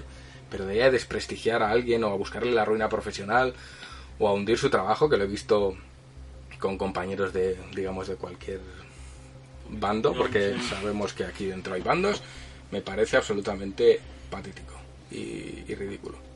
Entonces, bueno, por la parte que nos toca, yo sé que seguiremos trabajando de cara a, a normalizar algo que debería ser normal ya. Y sí que me gustaría, Paz, que le diésemos visibilidad al libro como buenamente podamos. Aunque quizás no estemos dentro de ese ámbito de comunicación del grupo editorial, sí que me gustaría darle la relevancia que tiene. Y que merece. Y que merece, pero como cualquier otro libro, es que si estamos Sí, hablando de un libro eh, sobre la historia de Atari, ¿por qué no vamos a hablar de un libro sobre la perspectiva de género? Luego nuestros lectores decidirán, por suerte nuestros lectores son un público muy maduro. Hmm. Es que yo no concibo nuestra comunidad viendo las cosas que veo en Twitter. Son como dos mundos aparte. Lo decíamos en el podcast pasado, ¿no? Que cuando se llega a un producto a través de, de la venta, es como que el público cambia. Cuando ve algo gratuito, Sí. la, la crítica es voraz. Eso ¿no? decía Es- antes Paz. No quiero repetir aquí sus palabras porque está aquí delante. Pero ella trabajando en ING, ING, Y- En el banco. ¿Las hipotecas buenas? No, en IGN está expuesta a un montón de público que no paga por leerte. Y ahí no van con ánimo de hacerte crecer. Nosotros, por suerte, nos pagan. Siempre lo decimos en todo el podcast. Pero es que tenemos una comunidad que es que es todo lo contrario. Vienen, oye, no me ha gustado. Esta es reseña. Buscan a Janito, le buscan en la comunidad y le cantan las 40 y el debate. Pero nunca hay una discriminación horrible. Nos, nos hablaba Nazaret Sí. de, de que ella se ha sentido muy discriminada en otras comunidades y que en esta no le está pasando. Y además es, es- es- es estudiosa del feminismo y Ah, le, sí, bueno. le interesa mucho el tema y sí, se ha sentido abrazada por todos y demás y, y ella siempre expresa su opinión y es que nadie se le echa encima, es que estamos para hablar y compartir. En realidad quizá- en nuestro grupo no estamos para degollar a nadie. Quizás la clave ni hay esto- anonimatos ni hay nada, entonces esa es la clave. también. Ya, A no- ver, yo, yo sí creo que hay bandos y que hay mm, eh, pues mucha intransigencia en general Sí. y en todos los bandos siempre hay cosas así. Sobre todo el mensaje de Twitter, los mensajes que se, que se dan en Twitter que siempre son muy viscerales o muy directos o que se- enseguida se malinterpretan las cosas. Y yo creo que hay, hay mucho camino por delante de concienciar y de que no todo, todos pensamos que tenemos la razón y eso es algo que yo pienso que tengo la razón y tú también y entonces cuando dos posturas son muy diferentes enseguida chocan y enseguida saltan las chispas Mm. y eso Twitter que fomenta un mensaje corto directo a veces como he dicho visceral lo que consigues es que se arme un follón de cualquier cosa no y es lo que hemos visto pues con cualquier polémica, no, no, no solo de, no solo sobre este tema, sobre cualquier cosa, puede ser, yo qué sé, cualquier tontería. ¿Pero ¿Por qué? ¿Por qué? Yo no entiendo. ¿Por qué se mezclan unas cosas con otras? ¿Por qué la validez profesional la ligan a la... Es que hay un contubernio ahí de, de, de mensajes que yo creo que no va a ningún lado. A mí no me gustan las polémicas en Twitter, las evito. Creo que si hay que hablar de algo hay mejores maneras de hablar. En nuestro caso, si queremos hablar de algo, tenemos páginas para hablar de ello. Pero no lo entiendo, no entiendo. Es algo que me frustra mucho y lo hablaba mucho con, Paz el otro día. No entiendo a, veces ciertas actitudes o ciertos... Si estamos todos en el mismo bando y no creo que haya nadie en este sector, o espero por favor que no haya nadie en este sector que contemple el, el, el- el- el papel de la mujer como algo inferior al, al del hombre en este sector, espero, o si quizás ya yo sí que vivo en mi pompa mágica, Bueno, habrá gente de cualquier, como es cualquier, que no lo como cualquier sitio, como cualquier sitio lo, lo habrá. pero no lo, no lo concibo, no lo concibo. No lo entiendo. Pero, pero sí que es verdad que pues que hay unas diferencias, no sé si ideológicas también o, o de cómo se ven las cosas, que cuando chocan, pues chocan muy fuerte y, y lo estamos viendo. Hay un- unos líos eh, tremendísimos y por desgracia va a seguir habiéndolos. No creo que eso vaya a cambiar en el futuro ¿Y tú próximo. crees que la no prensa, nosotros como profesionales, ampliese a todos? ¿Hacemos bien fomentando esa polémica a través de ese medio? ¿Qué, qué ganamos? No, pero al final es... mm, más que hacerlo como prensa como tal, lo hacemos como personal. no, lo pero es que- no, lo, no lo creo, Borja, no lo creo, porque al final es, mira dónde escribe aquel, No, eso mira es qué hace este. Y es que tenemos, siempre. mira, hay una conciencia de los medios de comunicación que no las tenemos en el medio del videojuego. Que un medio de videojuegos también puede ser plural. En el Mm. sentido de que puede haber gente que tenga puntos de vista completamente distintos dentro de una revista. Y que a veces es lógico que si una persona de un medio concreto, ¿no? Pues dice algo, pues enseguida dice, mira, este tipo de X medio ha dicho esto, ¿no? Y ya se arma todo el lío en función de eso. Pero, jo, es que es un tema tan complejo de tratar, con tantas aristas, y que se necesitan también conocimientos para poder opinar, yo creo, con cierta base, ya dentro de, de cualquier tema social. Eh, no se puede decir la primera tontería que se te ocurre, ¿no? Es así. A, a mí, a mí este debate me está flipando, ¿eh? Es que yo estoy en una esquina de la sala, No, es que la gente no, no me puede ver, es yo que creo que son más reflexiones. No, sí, sí, son... re- No, porque no se está debatiendo nada, eso es verdad. Pero yo estoy embobado escuchando, pero vamos. No, a mí es que me preocupa, es un tema en que me modo preocupa. esponja absoluto. Porque- No, yo, mismo, yo mismo he tenido momentos de escribo en Twitter. y todos podemos No, meter la pata. Y a ver, en la Yo última vez que, que yo- escribí cosas, pues luego, luego fue horroroso. Y es la Ah. primera polémica que te, yo, Yo tenía una que- polémica en Twitter y dije, yo ya no vuelvo a decir nada porque Claro. al final o malinterpretas algo o, o es que no es lo mismo. Yo, te- yo he tratado temas importantes esto en Twitter y se arma el lío, pero luego estás con personas delante y Hmm. lo- con una una cerveza o lo que sea y la conversación es muy distinta y puedes tener posturas distintas en muchas cosas pero joder si mientras se hagan las cosas con educación que es importante hay muy poca educación en general en, en las redes sociales y pues eso se supedita también a la persona también. entonces es A mí es un sé. tema que me, que me inquieta a nivel... A ver, yo no soy del medio, yo no soy periodista, yo no sé cómo he acabado aquí. Y- es verdad. Pues, pues si me dices a mí Y ya. te bueno, tú a la cocina.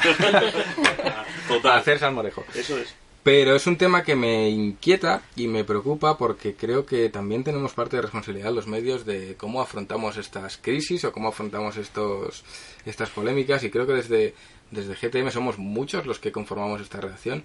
Creo que meternos públicamente o oficialmente en una polémica no nos hace un favor a ninguno. Creo que no. Creo que la manera de hablar es demostrando, creo que la manera de hablar es trabajando, creo que la manera de, de- hablar es en el día a día. Sé que nuestros lectores nos conocen bien. Sé que saben que trabajamos duro, sé que una revista mensual, Paz lo sabe bien, no es algo sencillo para nada. Pero creo que la manera de defendernos o la manera que tiene que hacer cada medio de hablar es trabajando. Y, y eso es, muchas veces nos olvidamos de ello. Es mm, polémicas que duran días, eh, semanas, enfrentamientos absurdos, cuando cada medio debería hacer acto de responsabilidad y hablar en lo que publica. Y creo que, no- que es algo que no se hace, se aprovecha mucho la polémica, se aprovecha mucho, mucho en este sector la... no la- pero es porque se- es por lo que hemos hablado antes que se funde el medio de comunicación con la persona no Sí, pero...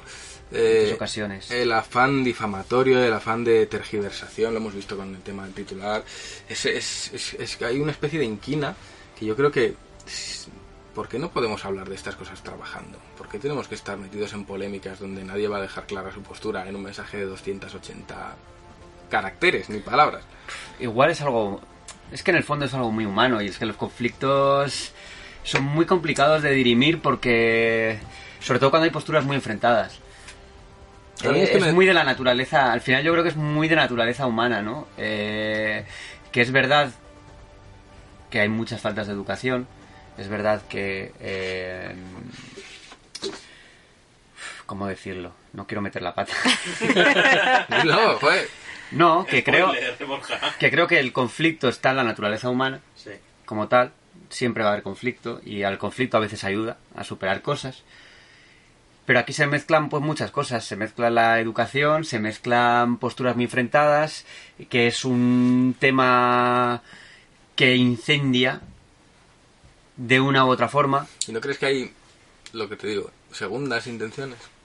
De Ah, bueno, yo eso no Por tengo todas ni- partes hay segundas decir, intenciones. canalizo en X ideal algo que realmente lo que me, me interesa es algo totalmente distinto. Pero, pero es igual que hay bandos en la prensa del videojuego. Están los grupitos de amigos, que son súper amiguitos, Mm. y todos los trabajos son entre esos amiguitos, y los que les han caído mal, les tienen inquina, le van a hacer la vida imposible como pueden. En este caso puede ser Marina, porque es la cara más visible por polémicas del feminismo, o puede ser algo completamente distinto, un medio diferente, como cuando llegó IGN a España, y creo que fue Nacho Ortiz el que le metió a Ecoba que con un medio extranjero y no sé qué. Mm. O sea, el conflicto, por supuesto, lo va a haber siempre, pero creo que está en nuestra mano como profesionales, porque es lo que tenemos que ser profesionales del sector, en cambiarlo. A nivel personal, haz lo que te dé la gana. Pero si estáis, si se supone que estamos remando todos hacia el mismo lado, no puedes ir a tu compañero de profesión a decirle que es un, un exagerado, un enfermo, y ni siquiera pararte a pensar en el mensaje. Porque es que el problema es que no, no pensamos en el mensaje Nadie. en ningún momento. Nadie. O sea, el tema del machismo en los videojuegos, cada vez que se saca a la luz, Mm. nos vamos a la persona que lo ha dicho y le decimos de todo. Pero no paramos a reflexionar. Y yo os voy a contar una cosa que me ha pasado a mí. Yo, entre 2013 y 2015 era muy activa en el tema, hablaba mucho sobre feminismo, denunciaba muchas cosas que yo veía eh, en el trato que yo recibía en personajes de videojuegos. Yo no hacía más que recibir acoso. eh, yo leía sobre mí cosas de yo no comulgo con las formas de Paz Boris, ojalá no esté los medios, cosas así. Yo estas cosas las leía. En cuanto yo he empezado a rebajar el tono, porque llega un punto que te cansas de ese acoso, que te cansas de, ese- de esos insultos y que nadie se para a pensar en lo que estás diciendo. En cuanto yo he empezado a bajar mi actividad, joder, ¿cómo ha cambiado la opinión sobre mí? Yo no recibo esos comentarios. Yo ya no leo que ojalá yo no escriba no sé dónde. Porque el tema del machismo incomoda. Y en cuanto alguien habla de ello, es un enemigo, que parece que se quiere cargar el sector. Y no es así. Queremos hacerlo mejor para todos. Nos pueden perder a veces las formas. Los ejemplos pueden est- estar cogidos con, con pinzas o, o no ser el más adecuado. Todo el mundo comete un error. Jolín, es muy difícil y por el sacar el, el tema más reciente, ponerte frente a una cámara que van a ver miles de personas y no cagarla. Porque yo he salido en televisión hablando de feminismo y joder, lo que hicieron con mi reportaje. Lo he visto en Twitter, lo de pintalabios. Lo del pintalabios, que yo ya obviamente me había maquillado porque, joder, si voy a salir en cámara, mm, voy a intentar ser lo mejor posible. No, pues quiero que te pintes los labios y te pongas rímel y no sé qué. La imagen que dieron. En este caso concreto, claro, yo no sé exactamente cuál fue la dimensión de la entrevista, pero que nos hemos quedado con lo más polémico, no nos hemos quedado con el mensaje. Porque es lo que a muchos les interesa. El mensaje les da igual, no, no quieren cambiar. No quieren que les diga que su sector de videojuegos, sea industria, sea prensa, no está bien. No voy a decir está mal, pero no está bien, no está todo lo bien que podría estar. Entonces, por eso se incendian las redes. Por eso la gente enseguida se tira los trastos a la cabeza. Por eso cuando alguien dice que los videojuegos generan violencia, todos nos llevamos las manos a la cabeza y decimos, pero, pero ¿qué dices? Eh, ¿Todavía estamos, estamos todavía con el asesino de la katana? Pues igual, o sea, ocurre lo mismo con los medios generalistas, pero, ostras, a lo mejor en algunas personas sí que de- desata ese comportamiento violento. Igual en algunas personas sí que generas adicción, sí que tienen los ingredientes. ¿Por qué no reflexionamos sobre ellos en lugar de cerrarnos en banda? Vamos, en mi opinión. Los tonos de gris. Sí, sí, desde luego. Uy, qué maravilloso todo. ¿eh? Ya, Sí, para ir- ¿eh? ya para ir cerrando, Eh, que ¿tenéis, tenemos un algún- podcast decente de 16, Borja. Fíjate. Y nació gracias a ti. Gracias, Pablo. ¿tenéis, a- Qué ¿tenéis malos. alguna última pregunta? Buah, yo, yo sí, me, sí. yo me tiraría preguntándole a Paz muchas cosas muchas veces porque, bueno, yo me acuerdo del tema de la polémica de la portada de Ivy. Paz me dijo que era una portada que le había incomodado y me pareció, me invitó a reflexionar. Yo no defendí esa portada, sé cuál es el objetivo de ella, pero sí que entiendo que pudo incomodar. Creo que, que Paz aporta un, un enfoque muy mesado, muy ponderado y te invita a hablar con ella. desde No, y creo que es necesario. Creo que, bueno, yo se lo he dicho muchas veces fuera de esto, que creo que es alguien que tiene mucho que aportar a esta revista. A la vista está, la gente celebra sus textos. eh, aquí está en el podcast con nosotros hablando de sus dos libros. eh, no sé, no tengo más preguntas, pero me podría tirar todo el día pensando y seguro que ahora cuando vaya a casa diré, guau, le tenía que haber preguntado. Seguro. Esto. También es que es difícil preguntar en el sentido de que muchas, estando en el ambiente como está ahora mismo, muchas preguntas se pueden malinterpretar, no por parte de Paz, pero sí por parte de los oyentes y tampoco quiero eso. Pero, no sé, ojalá sigamos trabajando y ojalá sigamos demostrando con trabajo que, que se puede hacer un, construir un lugar mejor para, Para todo el mundo. para todo el mundo. Y eso es difícil, pero insisto, creo que gran parte de esa responsabilidad está en que la prensa asuma su papel en serio, no se deje llevar por debates estériles en Twitter, que no es un lugar para debatir. Eh, hace falta gente que sepa escuchar más y hablar menos. Hmm. Porque muchas veces eh, no hablar, como he dicho yo antes en mi caso, quizás es porque sientes que no tienes esa formación o esa preparación como para ser tú quien emita un mensaje hablado. Quizás la mejor manera de hablar a veces es simplemente trabajando, tratando de hacerlo mejor, aceptando la crítica y tratando de evolucionar como le pasaba en el caso de BioWare. En el caso de BioWare hay una evolución, creo que todos tenemos que tener esa evolución, no se puede cambiar de A a B, ni se puede forzar ese cambio. Quizás hay gente que se ha sentido eh, violentada porque se ha sentido forzada a cambiar, pero creo que todos estamos llamados a evolucionar como personas, como medios, como profesionales y a ver dónde nos lleva la, vida. Pero en, en general creo que la situación del medio me parece muy triste, la, la aparición de bandos me parece innecesaria en algo que debería ser normativo para todos, que es caminar hacia un lugar mejor, ya no para nosotros, sino para las hijas que tendremos, los hijos que tendremos, o, o- no sé, creo que el- el- debemos pensar en este sector no como algo nuestro, sino como algo que van a heredar gente y que les vamos a dejar en las manos. no sé, es, es un tema que me parece muy, muy, muy interesante y podríamos hablar de ello mucho tiempo. Y es que el tema de la portada de Eevee es un tema complejo, ¿no? Porque Es un tema final, complejo. Si tú le das eh, la importancia a, lo- a lo- a todos los personajes del elenco, Hmm. no puedes dejar a nadie fuera tampoco. Bueno, sí y no, pero eh, ¿de, quién, ¿de quién es la culpa? Claro, aquí del diseñador del personaje, Claro. nosotros portársela. Creo que es un tema completo. Lavarnos nosotros las manos de, ay, no hemos hecho nada malo, pues quizás, quizás sí. Que ¿Por por eso qué no? es, un, es un tema complejo de no solamente que se le echa la culpa a GTM, sino que es un tema también de cada punto tiene su historia, ¿sabes? Todo tiene su historia, Claro. pero bueno, el cerrarte en decir, no, yo no he hecho nada malo, mentira. Hmm. Eh, aceptar que se, te la- que se te la pide por un error, tampoco. Lapidar a alguien por un error, tampoco. Es que es lo de siempre, estamos... Siento desde que estoy en este medio que como hay una expectativa de a ver quién la caga para darle. O a ver de quién puedo extraer un mínimo para, para zurrarle. Pero Y- eso es muy español, ¿eh? Ya, pero- Ocurre en todos los ámbitos. ya, pero voy a ser voy a ser claro, ya que ha sido clara y ha dado un, un nombre antes. Hmm. Eh, la polémica que se ha despertado últimamente con un señor que escribió un artículo en GTM una vez. Hay un montón de gente que ha escrito un artículo de todos los perfiles y te los puedo ubicar hasta en esos bandos, entre comillas.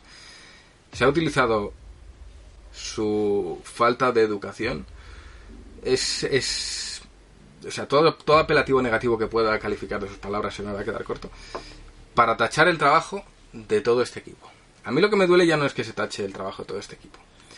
Es que si de verdad te importa el trabajo por la igualdad, si de verdad te importa el, los esfuerzos que tenemos que hacer entre todos por conseguir un lugar más, más justo o más equitativo, si de verdad te importa todo eso, ¿cómo eres capaz de hacer vista ciega al trabajo de 11 compañeras que tenemos aquí? ¿Por qué? ¿Te impo- importa más lo que haya dicho este señor que una vez escribió un artículo aquí de dos páginas de Resident Evil? ¿O importa más el trabajo que mes a mes hacen nuestras compañeras? ¿Por qué triunfan nuestras portadas? Porque las hacen compañeras como Helen White, como Maridolia. ¿Por qué triunfan? ¿Por qué aplauden nuestros artículos? Porque hay artículos que hablan del tema Cassandra Alexis como el de como el de Paz. O que hacen reivindicaciones como el tema que hubo con Lara Croft, de la, la Vikander. Eh, Hace fue ya esta mucho. Ángela, creo. Fue. Ángela. Sí. ¿Por qué?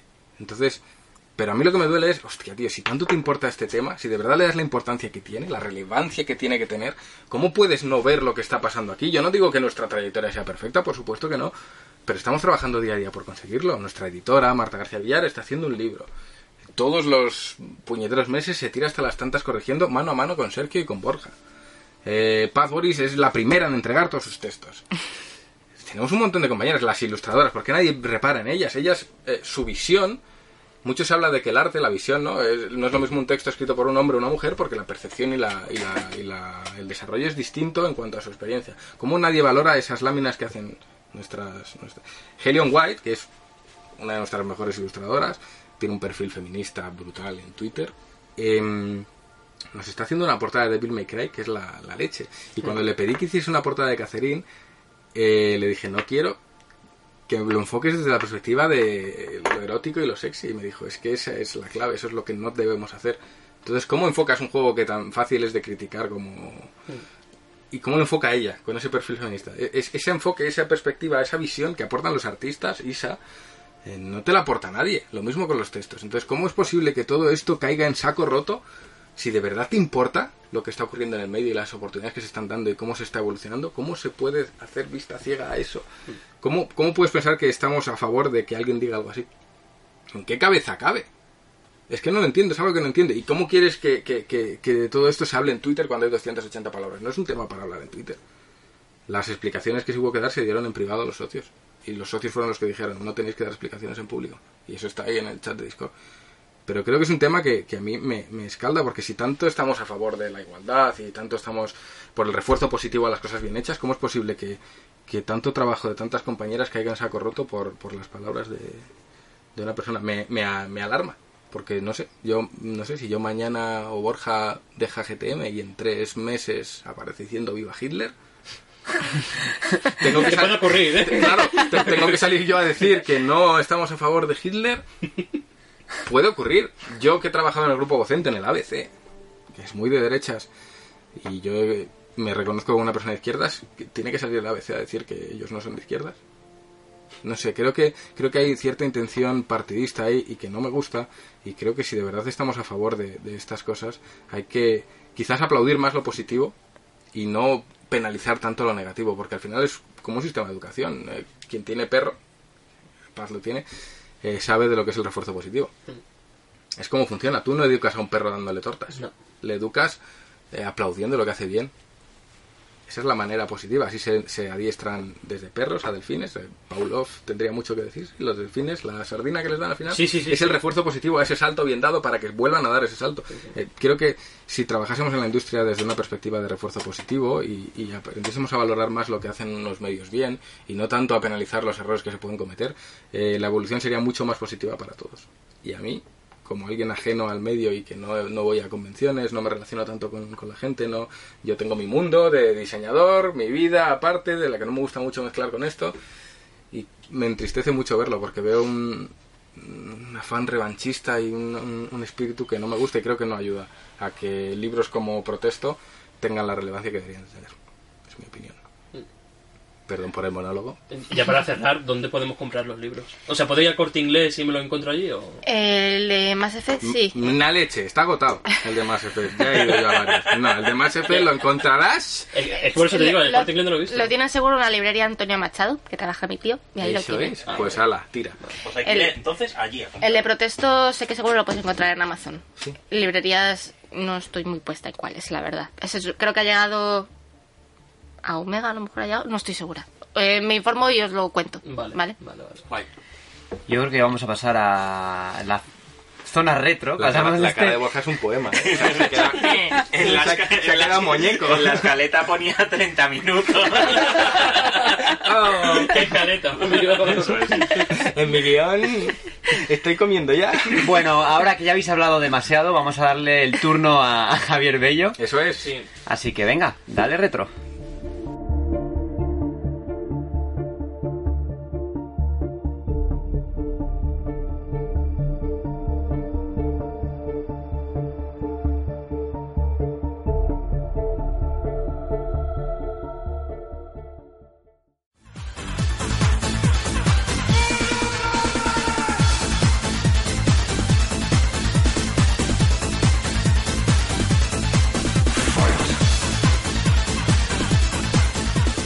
Muy buenas a todos y bienvenidos a la sección retro de GTM Restart.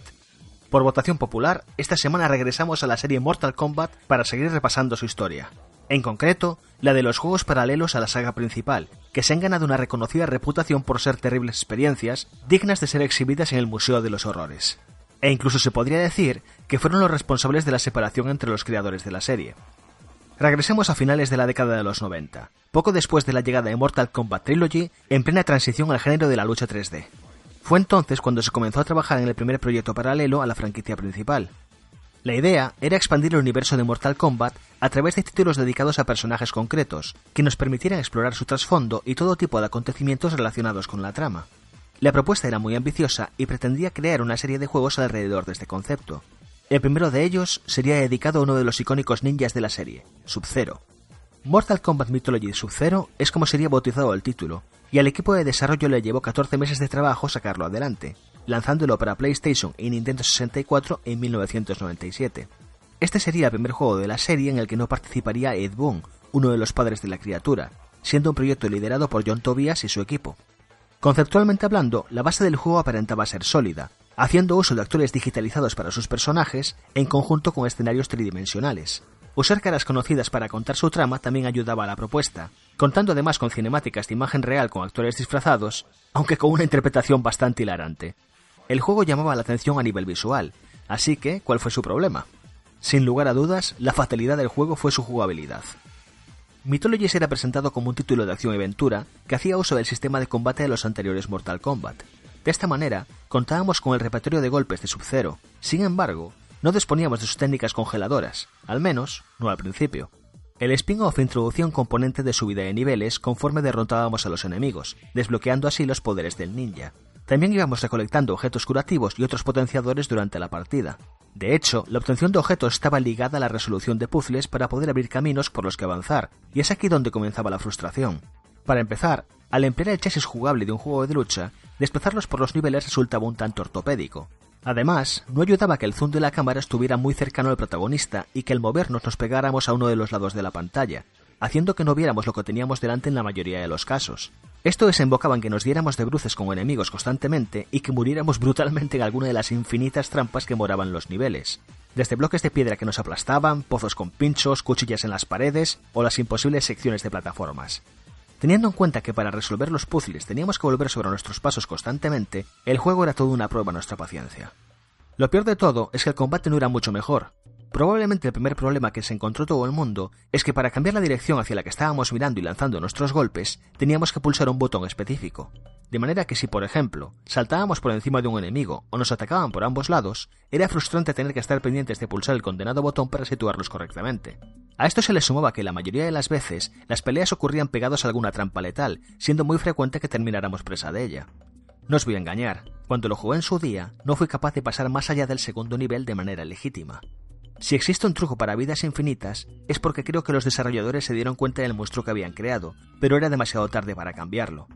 Como es natural, el juego fue vilipendiado por el público y la crítica, lo cual sepultó las posibilidades de hacer más juegos de este estilo. No obstante, no silenció el interés por desarrollar más títulos paralelos a la serie de lucha. Tres años más tarde, el segundo milenio arrancaría con una de las mayores catástrofes de la industria con Mortal Kombat Special Forces. Este nuevo spin-off estaba dedicado a Jackson Briggs y estaría centrado en la lucha de las fuerzas especiales contra la organización criminal del Dragón Negro a la que pertenece Kano, otro de los icónicos personajes del plantel. Nuevamente, el proyecto volvería a estar al cargo de John Tobias y su equipo, quienes tratando de alejarse del anterior debacle, intentaron redimirse explorando un nuevo género, los beaten up. Tras el desastre que fue Mythologies, uno pensaría que tratarían de volcar sus esfuerzos en el apartado jugable. Lamentablemente no fue el caso, y si estáis pensando que tal vez se centraron en su apartado técnico, os volvéis a quedar sin premio. Mortal Kombat Special Forces fue mediocre en todos sus aspectos. Los actores digitalizados serían reemplazados por modelos poligonales bastante sosos, escenarios vacíos y repetitivos, junto con hordas de enemigos clónicos.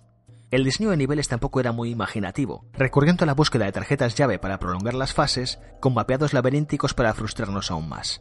El control era poco preciso, con retardos en la respuesta al movernos, y el combate se reducía a porrear botones hasta ganar. Con un título que contaba con armas, explosivos, diferentes combos según progresábamos y coloridos villanos al final de cada nivel, ¿cómo es posible que la experiencia resultara tan aburrida a los pocos minutos?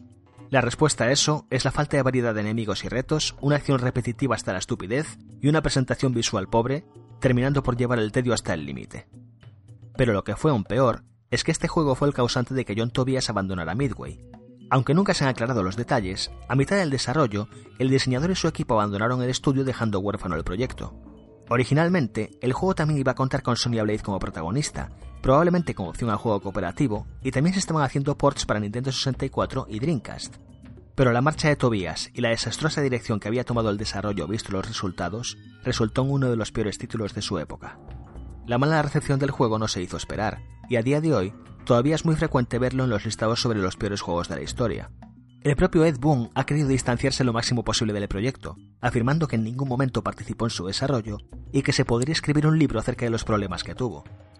En cualquier caso, uno pensaría que después de salir escaldados dos veces, Midway habría tenido suficiente con las sagas paralelas, y sin embargo no fue así. Cinco años después, como tercer intento para que Mortal Kombat se distinguiera como algo más que un juego de lucha, Ed Boon tomaría las riendas del nuevo proyecto, nuevamente enfocado en el género del beaten up. Mortal Kombat Shaolin Monks sería la nueva identidad de esta iniciativa, presentando una aventura de acción protagonizada por Liu Kang y Kun Lao. El resultado, sorprendentemente bueno.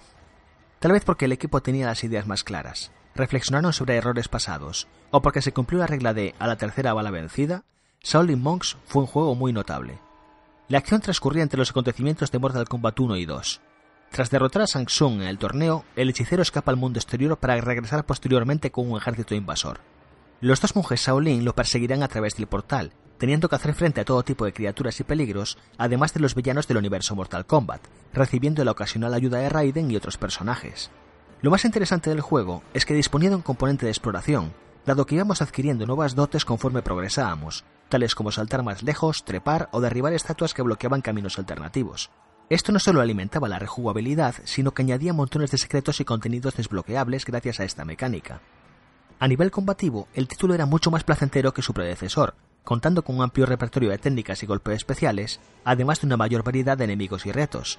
De hecho, los fatalities estaban presentes, consiguiendo mayores bonificaciones por llevarlos a cabo y añadiendo como novedad fatalities múltiples denominados multalities. Este es un término que resultaría bastante curioso e hilarante para los hispanoparlantes. Por lo menos en mi caso, la primera vez que lo vi, pensé que iba a aparecer un guardia de tráfico para multar a la víctima.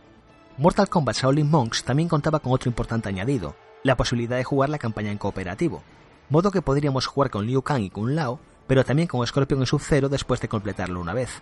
No solo eso, el juego también incorporaba una modalidad versus con un plantel de 8 luchadores, añadiendo a Johnny Cage, Baraka, Kitana y Reptile a los ya mencionados. En conjunto, resultaba un título tremendamente completo a la par que divertido, con un montón de contenido extra que multiplicaba la vida útil del juego. Tras los anteriores fracasos, Mortal Kombat Shaolin Monks redimió a sus predecesores con una buena recepción entre el público y la crítica, consiguiendo vender más de un millón de copias. El éxito de esta obra revitalizó la idea de lanzar una franquicia paralela a la principal, y se comenzó a trabajar en un nuevo juego de estas características llamado Mortal Kombat Fire and Ice y protagonizado por Scorpion y Sub-Zero. Por desgracia, las últimas incursiones de la serie en el cuadrilátero de la lucha 3D no estaban yendo muy bien, lo que obligó a poner en pausa el proyecto por cuestiones financieras. Finalmente, cuando Midway entró en bancarrota a finales de la primera década del milenio, las esperanzas de que este juego llegara a ver la luz se extinguieron por completo. Nos quedaría por visitar el último spin-off de la franquicia, Mortal Kombat vs. DC Universe. Su desarrollo pasaría por la etapa previa a la bancarrota del estudio, antes de vender los derechos de la serie a Warner Bros., quienes colaborarían en la producción del título. La implicación del estudio californiano terminó siendo una pequeña traba debido a algunas de las restricciones que impuso, tales como que la calificación de edad tenía que ser para adolescentes y que se debía rebajar mucho el grado de violencia, en especial con los fatalities. De hecho, la versión norteamericana censuraría algunos de ellos, y además, denominarían los fatalities de los personajes de DC como brutalidades heroicas. En cualquier caso, el título resultó siendo un juego de lucha bastante decente, pero que echaba en falta la violencia y el gore tan característicos de la serie. Sin embargo, en lo que sí destacó fue la presentación cinemática de su modo historia, un estilo narrativo que sentaría las bases de dicho modo para el reinicio de la saga en 2011, bajo la batuta de NetherRealm Studios. Con esto concluyó el episodio retro de hoy. La serie de Mortal Kombat aún esconde secretos y anécdotas en su historia, de modo que si queréis que siga explorándola, hacedmelo saber en los comentarios y en el canal de podcast de Discord, además de cualquier otra sugerencia que tengáis. Nos vemos la semana que viene con una nueva reacción de nostalgia en GTM Restart. Hasta la próxima.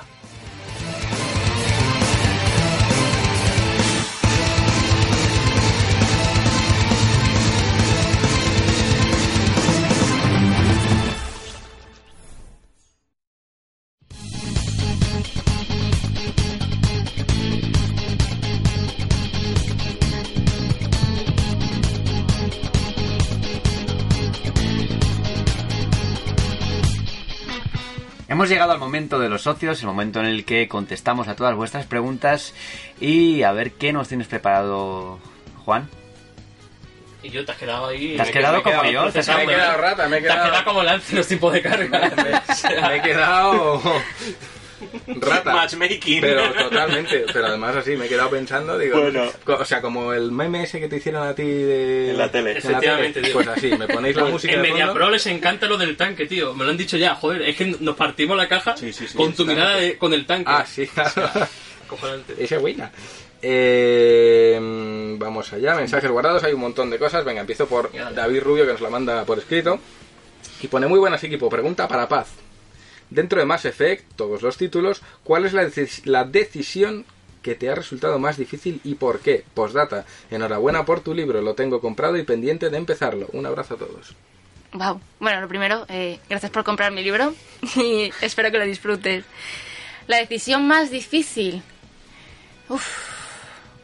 A ver, que piense. Es que claro, lo hago ya tan en automático que me cuesta un poco. Creo que la, la que fue de primeras más difícil para mí fue la de mm, Kaidan o Ashley. Aunque yo el romance tenía claro que iba a ser con Kaidan, no quería matar a Ashley porque me parece que es un personaje muy interesante y siempre que llega a Birmai yo lo paso muy mal, aunque sé que por donde voy a tirar siempre lo paso muy mal. Pues como no es pregunta para nadie más, ¿cuál No, ha sido no, la tuya, no, no, Rami, no. que no juega? Yo es que. uh, yo no sabía si escoger napolitana de crema o de chocolate. Eso es. Ojalá napolitana de chocolate ahora. Ya está. ¿Qué hambre tienes? ¿Qué hambre tienes? Hasta que se muere el pobre. Venga, va, eh, Alejandro Reynosa nos deja esta. Hola gente de GTM. Bien, mis preguntas serían ¿qué esperáis de un próximo Mass Effect? Y la segunda sería, eh, primero, ¿qué le pediríais? Y segundo, ¿qué no querríais ver? Vamos, ni pintado. Un saludo. Uy. El oráculo de Mass Effect. ¿Qué espero para uno más Effect? Eh, que continúe Andrómeda. Lo más importante, porque creo que sería un error decir, bueno, como Andrómeda ha fallado, lo ignoramos. Creo que sería importante continuar. ¿Qué no me gustaría ver bajo ningún concepto? Mm, bueno, eh, animaciones a las que claramente les faltan seis meses de desarrollo, eso para empezar. Mm, No sé si... eh, ¿Cómo decirlo? Esas especies de descripciones de lo que nos vamos a encontrar que luego no son reales, como por ejemplo decía BioWare que de la nave al planeta en el que descendiésemos iba a ser fluido sin pantallas de carga y es una mentira mm, total y absoluta. Esas cosas tampoco me gustaría verla. Algo personal que sí que me encantaría ver, por favor, que continúen el romance con Reyes Vidal, que es como me parece maravilloso y al ser de primeras un romance secundario, no sé si lo van a hacer, yo espero que sí. Yo no puedo esperar nada porque no toco a ninguno. Yo espero no de crema. espero que La lo bonita no de Puedes esperar a crema. comprarte una consola. Como Dios manda una Xbox One. Eso. Yo no sé cómo decirte más que me la regales, pero bueno. Un saludo. Os- Oscar, Un saludo. te recordamos que tienes que enviar la equipo One aquí a... Siguiente. Eh, la pregunta iba en general, nadie Sí. quiere... Ya sé que me habéis mirado todos, pero-. Creo que sabéis que no puedo hablar en este, A ver, este yo es, tema. que, yo es que he de reconocer que todavía no he terminado Andrómeda. ¿Ves? Mira, aquí Borja, la- flaquezas. A ver, Borja, Lo la empecé el año pasado y lo dejé... Y lo dices así con toda tranquilidad. Lo empecé el año pasado. ¿Dónde está mi napolitana? Y no porque no me estuviera gustando, ¿eh? Pero es que como juego a tantos juegos y, y- llega un Sí, momento en el que pasan dos semanas y volver a otra vez me cuesta muchísimo. Es como, ya se me ha olvidado. cómo- Eso me pasó con el. Witcher. Y luego lo cogí y me encantó. Pero hubo un punto que dejé al Witcher tres semanas o un mes y luego dije, uff, qué pereza volver. A mí me gusta mucho el diseño de los planetas de Andrómeda en el sentido de que es eh, tienes que pensar en colonizarlos y se va abriendo poco a poco el mapa. Eso me gusta mucho. Ese, bueno. ese tipo de, Jo, Eso a lo grande molaría un de montón. mentalidad sandbox, pero a lo grande, no sin, sin llegar a lo procedimental. que Eso es horrible. Eso no. Claro, pero un diseño fijo Dinosaurio con zapatillas, no. tampoco. tío. No, yo ah, no he jugado a Andrómeda, de decir. Ah, Ah, pero a los otros tres sí a y ¿eh? mucho. Se cae la no parezca tan malo yo. No, pero no, no he jugado porque me acuerdo que salieron los vídeos esos de la señora andando así como un pato y dije, uy, esto le falta... No, y luego salió salir. Robe y lo crucificó en el Ah, análisis. bueno, Robé lo mató, sí, Sí. todo. Pero no leí, Suspenso le puso, he de decir que no, No, leí sí. el análisis de Robert. Y mm, ¿qué- qué esperar, no sé, a mí es que los tres primeros me dejaron un muy buen sabor de boca. Me encanta el personaje de Zane. Me encanta, a mí también, macho. Y, y Mordin. Mordin, Dios mío. Es que Mordin es... Pero Zane es un personaje breve, pero que, me- que breve, su brevedad me cautivó. Y, y su misión bueno de es lealtad breve. en el Eso es. 2... A mí me, me fascinó. Yo creo que es que es la magia de BioWare Sí, es los personajes. Sí. O sea, Es que pasan los años y como te acuerdas decíamos del de, nombre. de Dragonlance antes, los personajes. Entonces, bueno, es la vida de, de los universos que crea, que además luego tienen un lore de la leche, pero los personajes, tío, es lo que... Sí, sí, sí. sí. Sí. Bueno, pues vamos con Nazaret, que esta sí la he escuchado, sé de qué va, pero bueno, la ponemos. Oli, ¿qué tal? Soy Naza. Justo acabo de leer tu artículo de los SIN en el último número de GTM y me gustaría que nos contaras alguna anécdota o anécdotas curiosas que te hayan pasado jugando a lo largo de todos estos años, que no son pocos desde aquel SIN 1. Un besito. Se la repite. Uf, Pues que con los Sims el abanico de situaciones Es que, más claro, ha pasado- Oh, yo quiero contar la mía. No, me quedo- bueno, Yo, se- yo perdón. cons- construía mi colegio. Y lo, llena- y lo lle- y lo llenaba De alfombras que prendían. Luego ponías, metías a los profesores en la sala de profesores, quita- sí, quitabas la puerta para que no saliesen y ponías chimeneas. Eso era maravilloso. Veías cómo llegaba la muerte y ¡ay, se van todos! o quitarle, quitarle la- la- las escaleras de la piscina. clásico. Eso es. Tu psicólogo era los Sims. Sí, pero además es que me tiraba la vida recreando el colegio tenía que ser perfecto. Buah, ya está. Y hacías el elenco de profesores, tus favoritos todos. Ahí dentro. Es como la, es como la niña esta que le preguntan qué quiere hacer de mayor o alguna cosa y dice lo de lanzar la bomba de destrucción. ¿no? Eso Que es. caiga sobre el colegio. Bueno, y ahora que ya hemos eh, sacado a la luz nuestros perfiles psicópatas y, y os engloba a todos para no quedar en evidencia, eh, Paz, la pregunta iba para ti. Anécdotas, pues me acuerdo jugando con una de mis hermanas, la mediana Alicia. Mm. Eh, con ella jugaba yo mucho a videojuegos. Nuestro nombre de usuario en videojuegos era Alipaz, siempre. Mm. Entonces, eh, yo jugaba a los Sims y entonces ya lo vio y le gustaba un montón. Y no sé por qué estaba obsesionado con tener familias al completo, en plan, padre, madre y seis hijos. Y el una, abuelo. una locura. ¿Qué pasaba? eh, su casa era de dos plantas y entonces y tenía no sé qué especie de valla eh, a la entrada que solo podía pasar de uno en uno. Entonces costaba un montón que llegasen todos Había atasco ahí, ¿no? Había atasco en entonces perdían el coche del trabajo, perdían el autobús escolar. Faltaba el taxista ahí. O sea, y claro, mi hermana se me estaba desesperada de. Joder, es que están las notas, las tienen en C y es que se me van a la academia militar y no sé cómo se les salva. Y tenía que sentarme yo a jugar, pa- ir pausando la partida. Venga, ver, ahora este lo pongo aquí, venga, que se mueva. Ahora este lo mismo, para intentar que los chavales no fuesen reclutados en el, en el campamento militar por malos estudiantes. Eso era. Lo recuerdo con horror porque era estresante, ¿eh? era muy estresante. Tengo que decir que yo, un parte psicópata, no he tenido más que una vez. Pero no fue porque quisiera matar a alguien conocido, sino porque sin querer me cargué la casa de los lápida. Entonces Oh. la volví a hacer de cero y claro, necesitaba tumbas. Oh. Entonces empezaba, empezaba a meter ahí sí, a matarlos. Necesito alma. Bien por Creo que, decorar. creo que es lo más psicótico que he visto. De... Hombre, a ver, yo les mataba, Necesitaba yo les tumbas. mataba por venganza, pero ya por decoración. es necesito calaveras en la puerta. Como el cantante de Cannibal Corpse, que le han pillado la casa llena de huesos. Pues, Ah, bueno. como- Cuando en sus canciones decía, Claro. tengo la casa llena Es de huesos. El, el grupo se llama Cannibal Corpse, ya ahí te haces una idea. El tío en las letras dice, tengo la casa llena de huesos, los títulos son así, han entrado en su casa y eh, resulta que Lo estaba Sale diciendo. él lo estaba avisando. Lo estaba diciendo. Él lo estaba avisando. Venga, tenemos otra de- del buen Champuses. Ah, bueno. A ver qué, qué- qué quiere decir este hombre. Hola equipo de GTM, hola Paz, espero que estéis todos bien. Soy Champunes y mi pregunta es acerca de Mass Effect Andrómeda.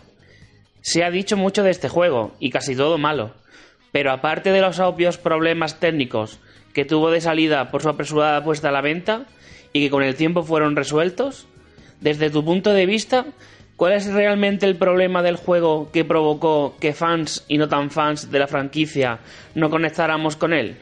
Un saludo y enhorabuena por tu libro, Paz. Ah, después de esta pregunta bien leída, porque no se nota casi que la ha leído. No, apenas no la tenía escrita, ¿eh? Champunes te queremos. Champuses, eh, ahora te mando la lámina. Eh, bueno, lo primero, muchas gracias. Y no sabría decir por qué la gente no ha conectado con Mass Effect Andrómeda. Creo que mm, se, se compara injustamente con la trilogía y creo que eso puede jugar mucho en su contra. No puedes comparar un juego con una trilogía. Tienes que compararlo con el primer Mass Effect. Y tengo que decir que el primer Mass Effect, por muy maravilloso que sea su historia, su sistema de combate era una mierda. Y lo digo mierda. así, era- y el sistema de inventarios era horrible, o sea, horrible. ¡Lo ha dicho ella! Y el Mako muy divertido, un que- saludo. O sea, tenía un montón de cosas que estaban mal, que estaban muy mal hechas. O sea, la intención era muy buena, pero estaban mal hechas. El Mako era terrorífico. O sea, recorrer Cerum con el Mako terminabas en la lava a la mínima. Eso es. Y Mass Effect Andrómeda, creo que los mayores problemas que ha tenido es que han sido de animación. Han sido las animaciones, algunos bugs que de repente aparecías encima del- de, de la Tempest en mitad del espacio. Bueno, vale, hay bugs porque ha salido apresurado.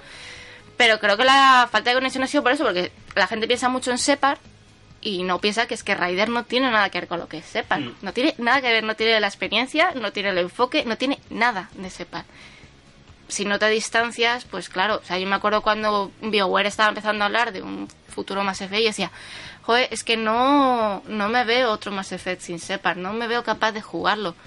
Oye, pues, pues yo lo disfruto un montón. Creo que hay mucho valor en ese juego.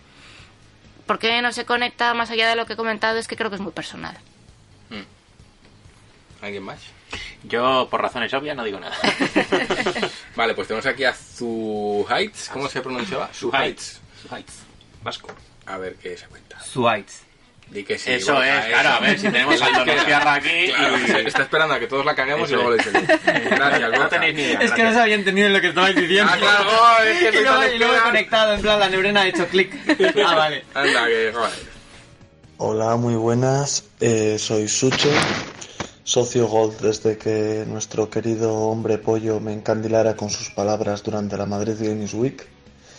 Y mi pregunta para Paz es qué futuro le ve a la piratería hoy en día, ya que eh, tanto Steam como el mercado gris y de segunda mano le ha hecho mucho daño y me gustaría saber qué, qué futuro le ve o si siquiera puede seguir teniendo futuro el tema de la piratería y si ella en alguna ocasión ha tenido alguna consola pirateada.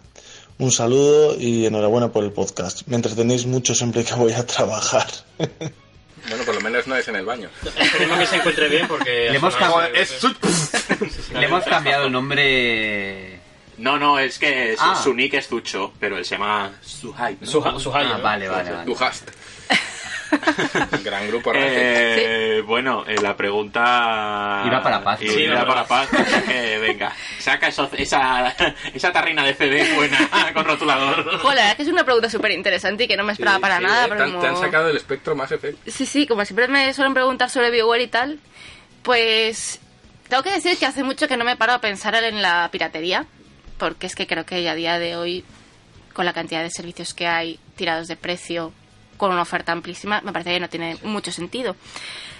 Yo me pongo como ejemplo, yo de pequeña pues sí que he pirateado videojuegos. Los Sims lo tenía pirata, Crazy Taxi lo tenía pirata, Simple World, tenía un montón de juegos pirata y eso que tenía un tío que me regalaba videojuegos. O sea, yo tenía, de repente aparecía un día con una caja enorme llena de videojuegos y los tenía pirata.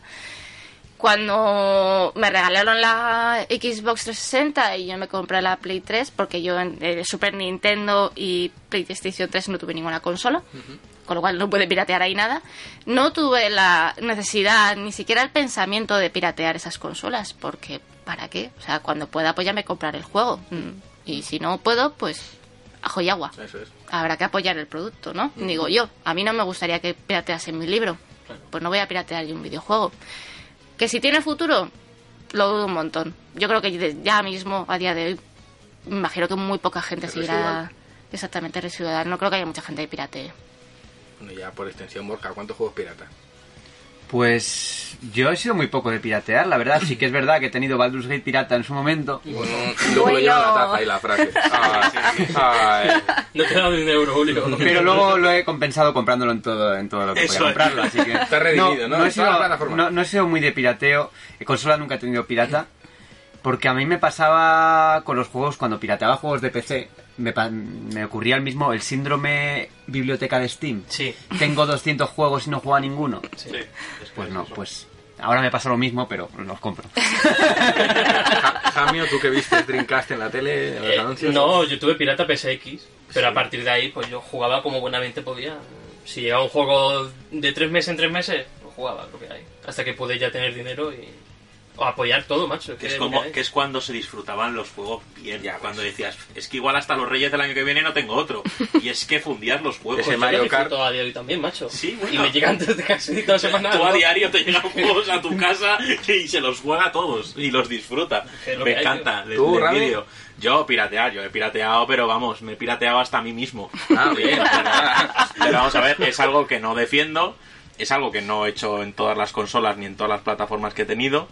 Por ejemplo, yo he jugado a, a una Play pirata, pero no he tenido una Play. O sea, es así.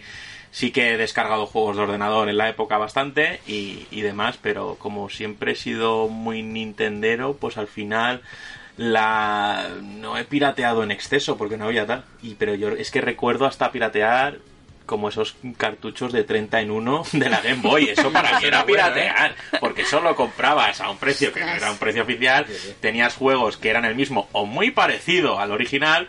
Pero el eso era- tenías 11 veces el mismo juego. Eso era como, los remixes de las gasolineras, tío. Exactamente, algo así. Entonces es algo que según te vas metiendo y sobre todo vas madurando en la vida, te vas dando cuenta de que las cosas hay que apoyarlas y que eh, no, a uno no le gusta que su trabajo pues se prostituya de esa manera y, y se haga con el trabajo que a una persona le cuesta tanto elaborar, pues lo que a uno le venga en gana. Y al final el fin no es que digas, no, es que es una persona sin, me- sin medios, que no puede disfrutarlo y no sé qué tal. No, al final es tenerlo por tener y es el síndrome ese del bibliotecario y tener dos mil millones de cosas, pero luego no jugarlas y decir, "Eh, pues ya... Pero ya llega un punto en que que incluso como apoyo. Yo, por ejemplo, no voy, no voy a jugar a Dragon Quest, el nuevo, porque no tengo tiempo. Pero sin embargo lo he comprado para apoyar de que llegue a España y que llegue con una buena localización, Sí, sí, sí. etcétera, etcétera. Al final es que llega un punto en que te conciencia de que no puedes seguir... Ay, aquí se nota los ricos cómo se mueven. No. Ay, Ay, ay, ay. Pues yo, piratear no he pirateado ninguna consola, es verdad. Eh, me acuerdo que la Dreamcast la tenían pirateada mis compis y por lo visto era muy fácil de piratear. Era, tío, muy, muy fácil. era facilísimo. Yo no me atrevía. Era más por atrevimiento, en plan, la voy a destrozar. Sí, Y- había mucha desconfianza porque eso era, se hacía en sitios de, de dudosa reputación Sí. y demás. Y hombre, igual te quedabas sin tu consola que te ha costado una turra a tus padres de un año. Sí. Y claro, hostias. Y entonces yo, pues la verdad es que no tenía ninguna consola pirateada y los juegos me pasaba como dice Rami. Juegas en plan, Dios, a ver cuándo cae el siguiente, si cae. Y pero piratear, lo más cercano a piratear que he estado son con los emuladores de Game Boy. Bueno, ahí lo tenía todo en el ordenador. Todo. Encima pulsabas el espacio y iba más rápido. Qué bueno. ¿Cómo se movía el Pokémon, eh? Oh, eso era un gozo. Y eso es lo más cerca que he estado de piratear. Ya, más, de- más allá de eso, nada, porque de PC nunca juego en PC y lo poco que he jugado es original también. No pirateen, señores, que hoy en día hay muchas maneras de hacerse con un producto Ni- final ni- a ni- un precio bastante ni libros ni revistas tampoco. No, revistas está feo que ruléis el, PDF de GT. Que ni que mi- que mi libro- Ni mi películas libro- tampoco. mi libro apareció- y vean Roma, ya lo digo yo por ti. Venga, perfecto. Grande Alfonso. Mi libro apareció en EPUB a la hora de estar. Sí, tío. Y eso A que, la hora. Y eso, A la hora. Y eso que no tenías ningún beneficio ni nada. Nada. Es que. bueno, vaya Em, seguimos. Ah, tenemos una de Sergio. Que como Sí. no ha podido venir, nos ha mandado una.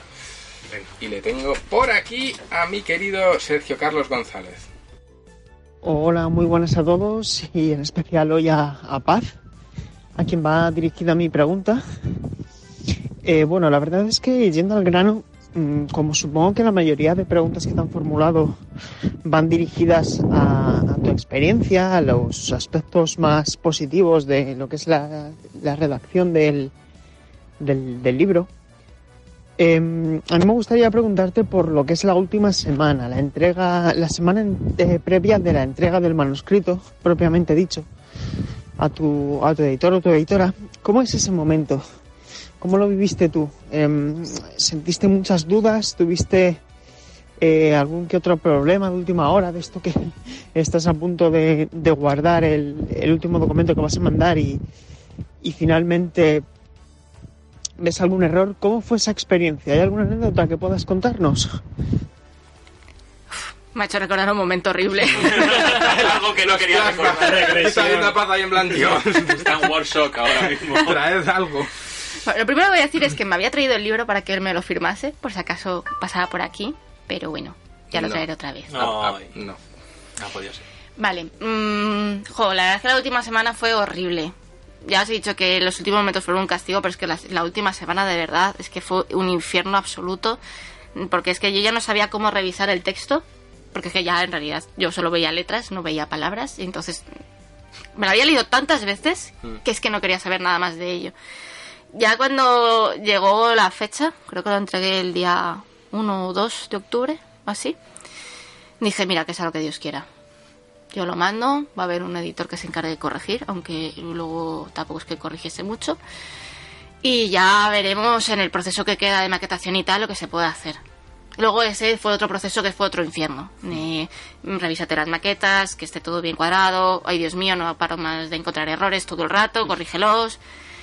Anécdotas, pues supongo la cantidad de veces que le di al botón guardar el doc antes de enviarlo. Fundido el del Eso tendría que guardarse. Joder. Ah, Como el Resident Evil que te pone 27 veces guardado. Documento, Sí, sí, sí, 15.200. sí. Vale. Y, y- y bueno, y ahora se me ha ocurrido rápidamente. mm, habrás revisado miles y miles de veces el libro, estoy seguro, pero a que tardaste poco tiempo en encontrar la primera rata según cogiste el libro. Siempre pasa lo mismo. Mira que me dije. A mí me lo vas a decir. por eso, Mira por que me eso. dije, Lo haré no lo, voy a, no lo voy a leer. Bueno, venga, voy a, voy a abrirle un poquito. ¿Ya quiere verlo? Paz. La pri- o sea, el que abres el libro que se te abre solo por una página, errata. Qué rata. Es, O sea, es mátame pues da camión, igual que haya ¿por qué? 15 Da ojos y, y, y Aquí, nada. bueno, es que nosotros sacamos el análisis de Smash Bros. con Lore con Nixon un, en un con- destacado. y además en un destacado. La gente me pregunta, a ver, es, es por, es por la canción de... Es una, invoca- es una invocación. Es la canción de... Es la canción de Smash Bros. Claro, está claro. a propósito. Ahí El puesto. Nobuo Ematsu la hizo, la, el Sí, y tema yo- principal del juego anterior. Y siempre tiene latín los japoneses, entonces pues ya ahí está, ahí está la... Eso es, nada raro. Vaya tela. Bueno, como Boldo vigilante del abismo en la portada de Pokémon. Sí, sí, que te digo que por eso siempre, y, y como lo sé por vuestra experiencia, les le pregunto a Paz que sé que, Mario- Mario que Tensi. revisáis, revisáis las, las maquetas una y los te- o sea, primero revisáis los textos cuando escribís una y otra vez, luego los corregís, luego los maquetáis, luego los vais a revisar y se revisan ra, ra, ra, y Y aún sale. así, pum, pero en plan de una manera súper evidente. Y Sí, dices, sí, sí. "Hostia, macho. Que, eh, hay veces que tiene que ser frustrante. Ya está Borja. O sea, Borja tiene hambre y está dándole a los botones de las se ha vengado de mí, yo le toco sus guiones, él toca mi máquina de etiquetas para los envíos. No pasa nada, Borja, te dejo. Oh, ¿Tenemos alguna cosita más? eh, tenemos una de Cristina, ¿te acuerdas de Cristina, por supuesto, sí. Eh, pero la vamos a guardar ya para la... porque no es para Paz. Ah, vale. La mandó antes de saber que venía Paz. Sí, porque esto ya va Y- llegando unas cotas eso- de, de sí. versión extendida del Señor de los Anillos. ¿eh? No toca aquí, alguien tiene hambre ya. Además, mira, tiene cara de... Ay, ¡Ay, de fallecido! Por, por eso, muy rapidito. Vamos a hablar de los juegos que estamos jugando ahora, pero Vale. como digo, rapidito. Venga, vale. Al- Voy yo, vale. Pues yo sigo mm, intentando cuadrar jugar a Resident Evil 5 con Juan, que es una tarea titánica, que no se puede casi nunca. eh, estamos casi al final, ¿eh? Que sí, pero eso Ah. es. Eh, por supuesto, con Resident Evil 2. Madre mía, qué, qué gozo llevo encima. Estoy apabullado. Y también he jugado y juego y jugaré, y además Juan lo ha probado conmigo, Overcooked 2 para Switch, que es una risa, es un caos y es un Dark Souls de las cocinas. Es la leche divertido, pero hostias. ¿Pero es fiel en cuanto a cocina? Sí. ¿Sí? A ver, las situaciones obviamente no se No te vaya. mueve el escenario y se te va para allá o hay una puerta que te le- teletransporta, pero es, es sacar eh, esos problemas que saltan en un servicio de cocinas, extrapolarlos y llevarlos a, a un videojuego. Pero sí, siempre hay algo y siempre pasan cosas. Y cuando el horno no te funciona y acaba... y na- a mí me ha pasado que yo he inaugurado un restaurante y no funcionaba, no, eh, la freidora, no, el gas. No teníamos gas. Pues si no tienes gamacho... O sea, yo estaba friendo patatas en un horno. Pero a ver, ¿no os he dicho que estoy famélico en estos momentos? Tengo Eh, hambre. he jugado eso ya. Bueno, ¿cuál es tu plato favorito, Rami? No tengo, hay muchos. Pues, no, si es por, por putear a Borja. No, no, no, venga. Dale. Yo... ¿A qué, a qué no estás jugando? Sería un día una pregunta buena para Alejandro Castillo. Arsen Rancagura No, ¿no? estoy intentando jugar a Anthem, que eso es ya una tarea importante. Eso es. Vale. Eh, Paz. ¿A qué Mm. estás jugando? Vale, hoy voy a intentar jugar a Anthem para terminar así la demo. Veremos. Pero luego, al margen de eso, estoy con dos partidas a la vez de Dragon Age, una en PC y otra en PS4, para grabar cositas. Y estoy con el Pokémon Let's Go, Eevee. Y más allá de eso, no quiero jugar a nada más porque me quiero reservar el lanzamiento de Anthem. Han sacado hace poco un parche que arregla 700 problemas del Dragon Age primero. ¿no? Sí, pero no es sí. oficial el parche. Ya, ya, ya. Yo te quiero decir, ¿lo estás jugando así? O... No, no, del Inquisition. Estaba Ah, jugando al Inquisition. Inquisition, sí. Habría Pero vamos. cara de no me gusta. No, eh, está en barbecho ese juego. Es que A mí me encanta. Me lo pillé doblado, no sé. Jo, pues el- tiene un lore maravilloso. Borjita. Y yo estoy ¿Qué te estás jugando- comprando? Pues no he comprado nada esta semana. Pero he estado Esta jugando semana. Anthem. He estado jugando, jugando Anthem y he estado jugando al segundo episodio de Life is Strange 2. Oh, y yo, que falta yo, estoy jugando InDesign. Consiste en maquetar la revista y que llegue. y que llegue con erratas. es el, el reto. Y en mis ratos libres estoy sufriendo con Resident Evil 2. He jugado 57 minutos, los 57 minutos más largos de mi vida, ¿A dónde has llegado? a la comisaría. Una hora me llegó la comisaría. No, hombre, no. He llegado a... He conseguido el primer emblema. Te da... Te viene medio hombre y te da una libreta. Sí, ya, ya. Sí, eso al principio. Pues los ahí. primeros 15 minutos. Bueno, pues tengo, tengo- tengo esa, este- esa libreta, la tengo. Claro, pero es que imagínate de una perspectiva de una persona que no le gusta los juegos de terror, que abre una puerta, se ve esa oscuridad, esas manchas de sangre, esos cuerpos en el suelo. ¿Tú cuánto te crees que tarda desde que abre la puerta hasta que llega al final del pasillo? o sea- de- eh, va, eh, va como chiquito, Claro, yo creo, lío hombre, por el Y pasillo. en cuanto oyes ¿eh? un ruido, va para atrás. Sí, sí, claro. Estamos cerca ver, del baúl y la luego máquina, que sales, de, sales de una habitación, ves a un zombie dándole golpes a la máquina de los helados. Eso debes de contemplarlo. Es, va a ocurrir algo, va a salir un zombie de la máquina. mm, ¿Saldrá un helado para él? Saldrá un helado y se va a comer el helado. Y claro, luego llegas a una habitación, abres un armario y sale un señor de dentro. Pues es que es algo que no te Pero esperas. tengo que digerir, joder. Y dices, hostia, tío, es que ¿por qué haces esto? ¿Por qué? Entonces, bueno, pues he llegado hasta desbloquear la primera moneda, la he puesto, he visto a Marvin, que es mi hombre. Marvin, Marvin es Un el- grande Marvin, un saludo desde aquí. es- lo, lo tiene negro. Marvin lo tiene muy negro. Lo tiene negro, yo ya yo llegaba a ese, a ese, a Lo ese tiene punto. negro. Yo ya de- deduzco que Marvin lo tiene negro en Desde todos el principio. Y, No es Herculeo. y ya he guardado la partida y he dicho ya no más porque el disfrute es extremo, entonces a dosificarlo. Me voy a comprar Resident Evil 2 esta tarde. Dicho esto, y como tenemos ya hambre, ha llegado el momento. podcast, ha, llegado el momento bueno, ha llegado el momento de la despedida. Mm, bueno, primero nos despedimos de paz. Encantado de haberte tenido por aquí. Jo, ha sido un placer, me lo he pasado súper bien, la verdad. Muchas gracias por tenerme aquí. A ti. Sí, desde luego. Venga. Sí, sí, por Aleja- aguantarlo. Alejandro Castillo, no hables antes de que te, de que te despida, por favor. ¿Despedido? Un, un saludo y un brazo. Y un brazo. Como diría Marvin, toma un brazo. Y llegamos a, pierde un brazo, joder. llegamos a la zona Sea of Thieves, a la zona de los piratas. Nada, Ramiro. Nada, muchísimas gracias. As- Creo que el podcast de hoy ha quedado especialmente interesante, que hemos tenido aquí un- un- unas palabras muy interesantes. Es que no sé cómo catalogarlas más. Y, y nada, que os vemos a la próxima. Os Y escuchamos. Juan Tejerina, Gracias por despedirme, no me has dado ni, ni la bienvenida, desgraciado. te, lo he da- te la he dado, pero no has sabido... No has hoy, sabido... no, hoy no comes. Eh, nada, dar, dar las gracias a Paz por venir, que llevamos mucho tiempo intentando cuadrarlo, pero es que resulta que es una campeona del pádel. Uy, sí, si hubiese visto el partido de ayer habrías flipado. Y- Pues ahora tenemos una visita a todos a la grada a animar a Paz en creo, su partido de creo- pádel. creo que la, la participación de Paz eh, es la demostración de lo que he dicho antes. Eh, Aporta mucho y, y creo que si no es el mejor podcast de nuestra corta historia, pues seguro que sí.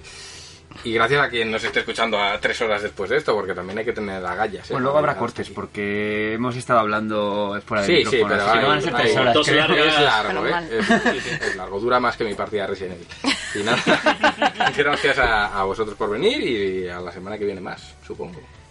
Pues yo creo que sí, habrá, habrá podcast la semana que viene si no pasa nada, si no cae la bomba o esto como nos has comentado, no me acuerdo Ojo, si era del mi micro o tal. No, a mí me ha preocupado mi chío, ¿eh? Lo voy a buscar en Twitter. Buscaré, mandar mensaje. Así está bien. Con Ichiwa. Sí, lo mejor es vivir, sí, lo mejor es vivir en la ignorancia en estos sentidos, Sí, ¿no? sí, ya no si cae la pues, bomba bueno. y te- no estás en el búnker, pues no estás en el búnker. Mala suerte. Yo pillo crema Eh, solar y ya está. Gracias a los socios, como siempre, y a la gente que nos escucha. Estamos en ebooks, en iTunes y en Spreaker y Spotify, en todos los sitios. Eh, Por favor, enviarnos comentarios, las reviews y los likes nos vienen muy bien. Y también pasaros por gamestribune.com, mirad todo lo que tenemos por ahí y si no sois socios, pues haceros socios. y con esto eh, nos despedimos. Hasta la próxima. Adiós, adiós.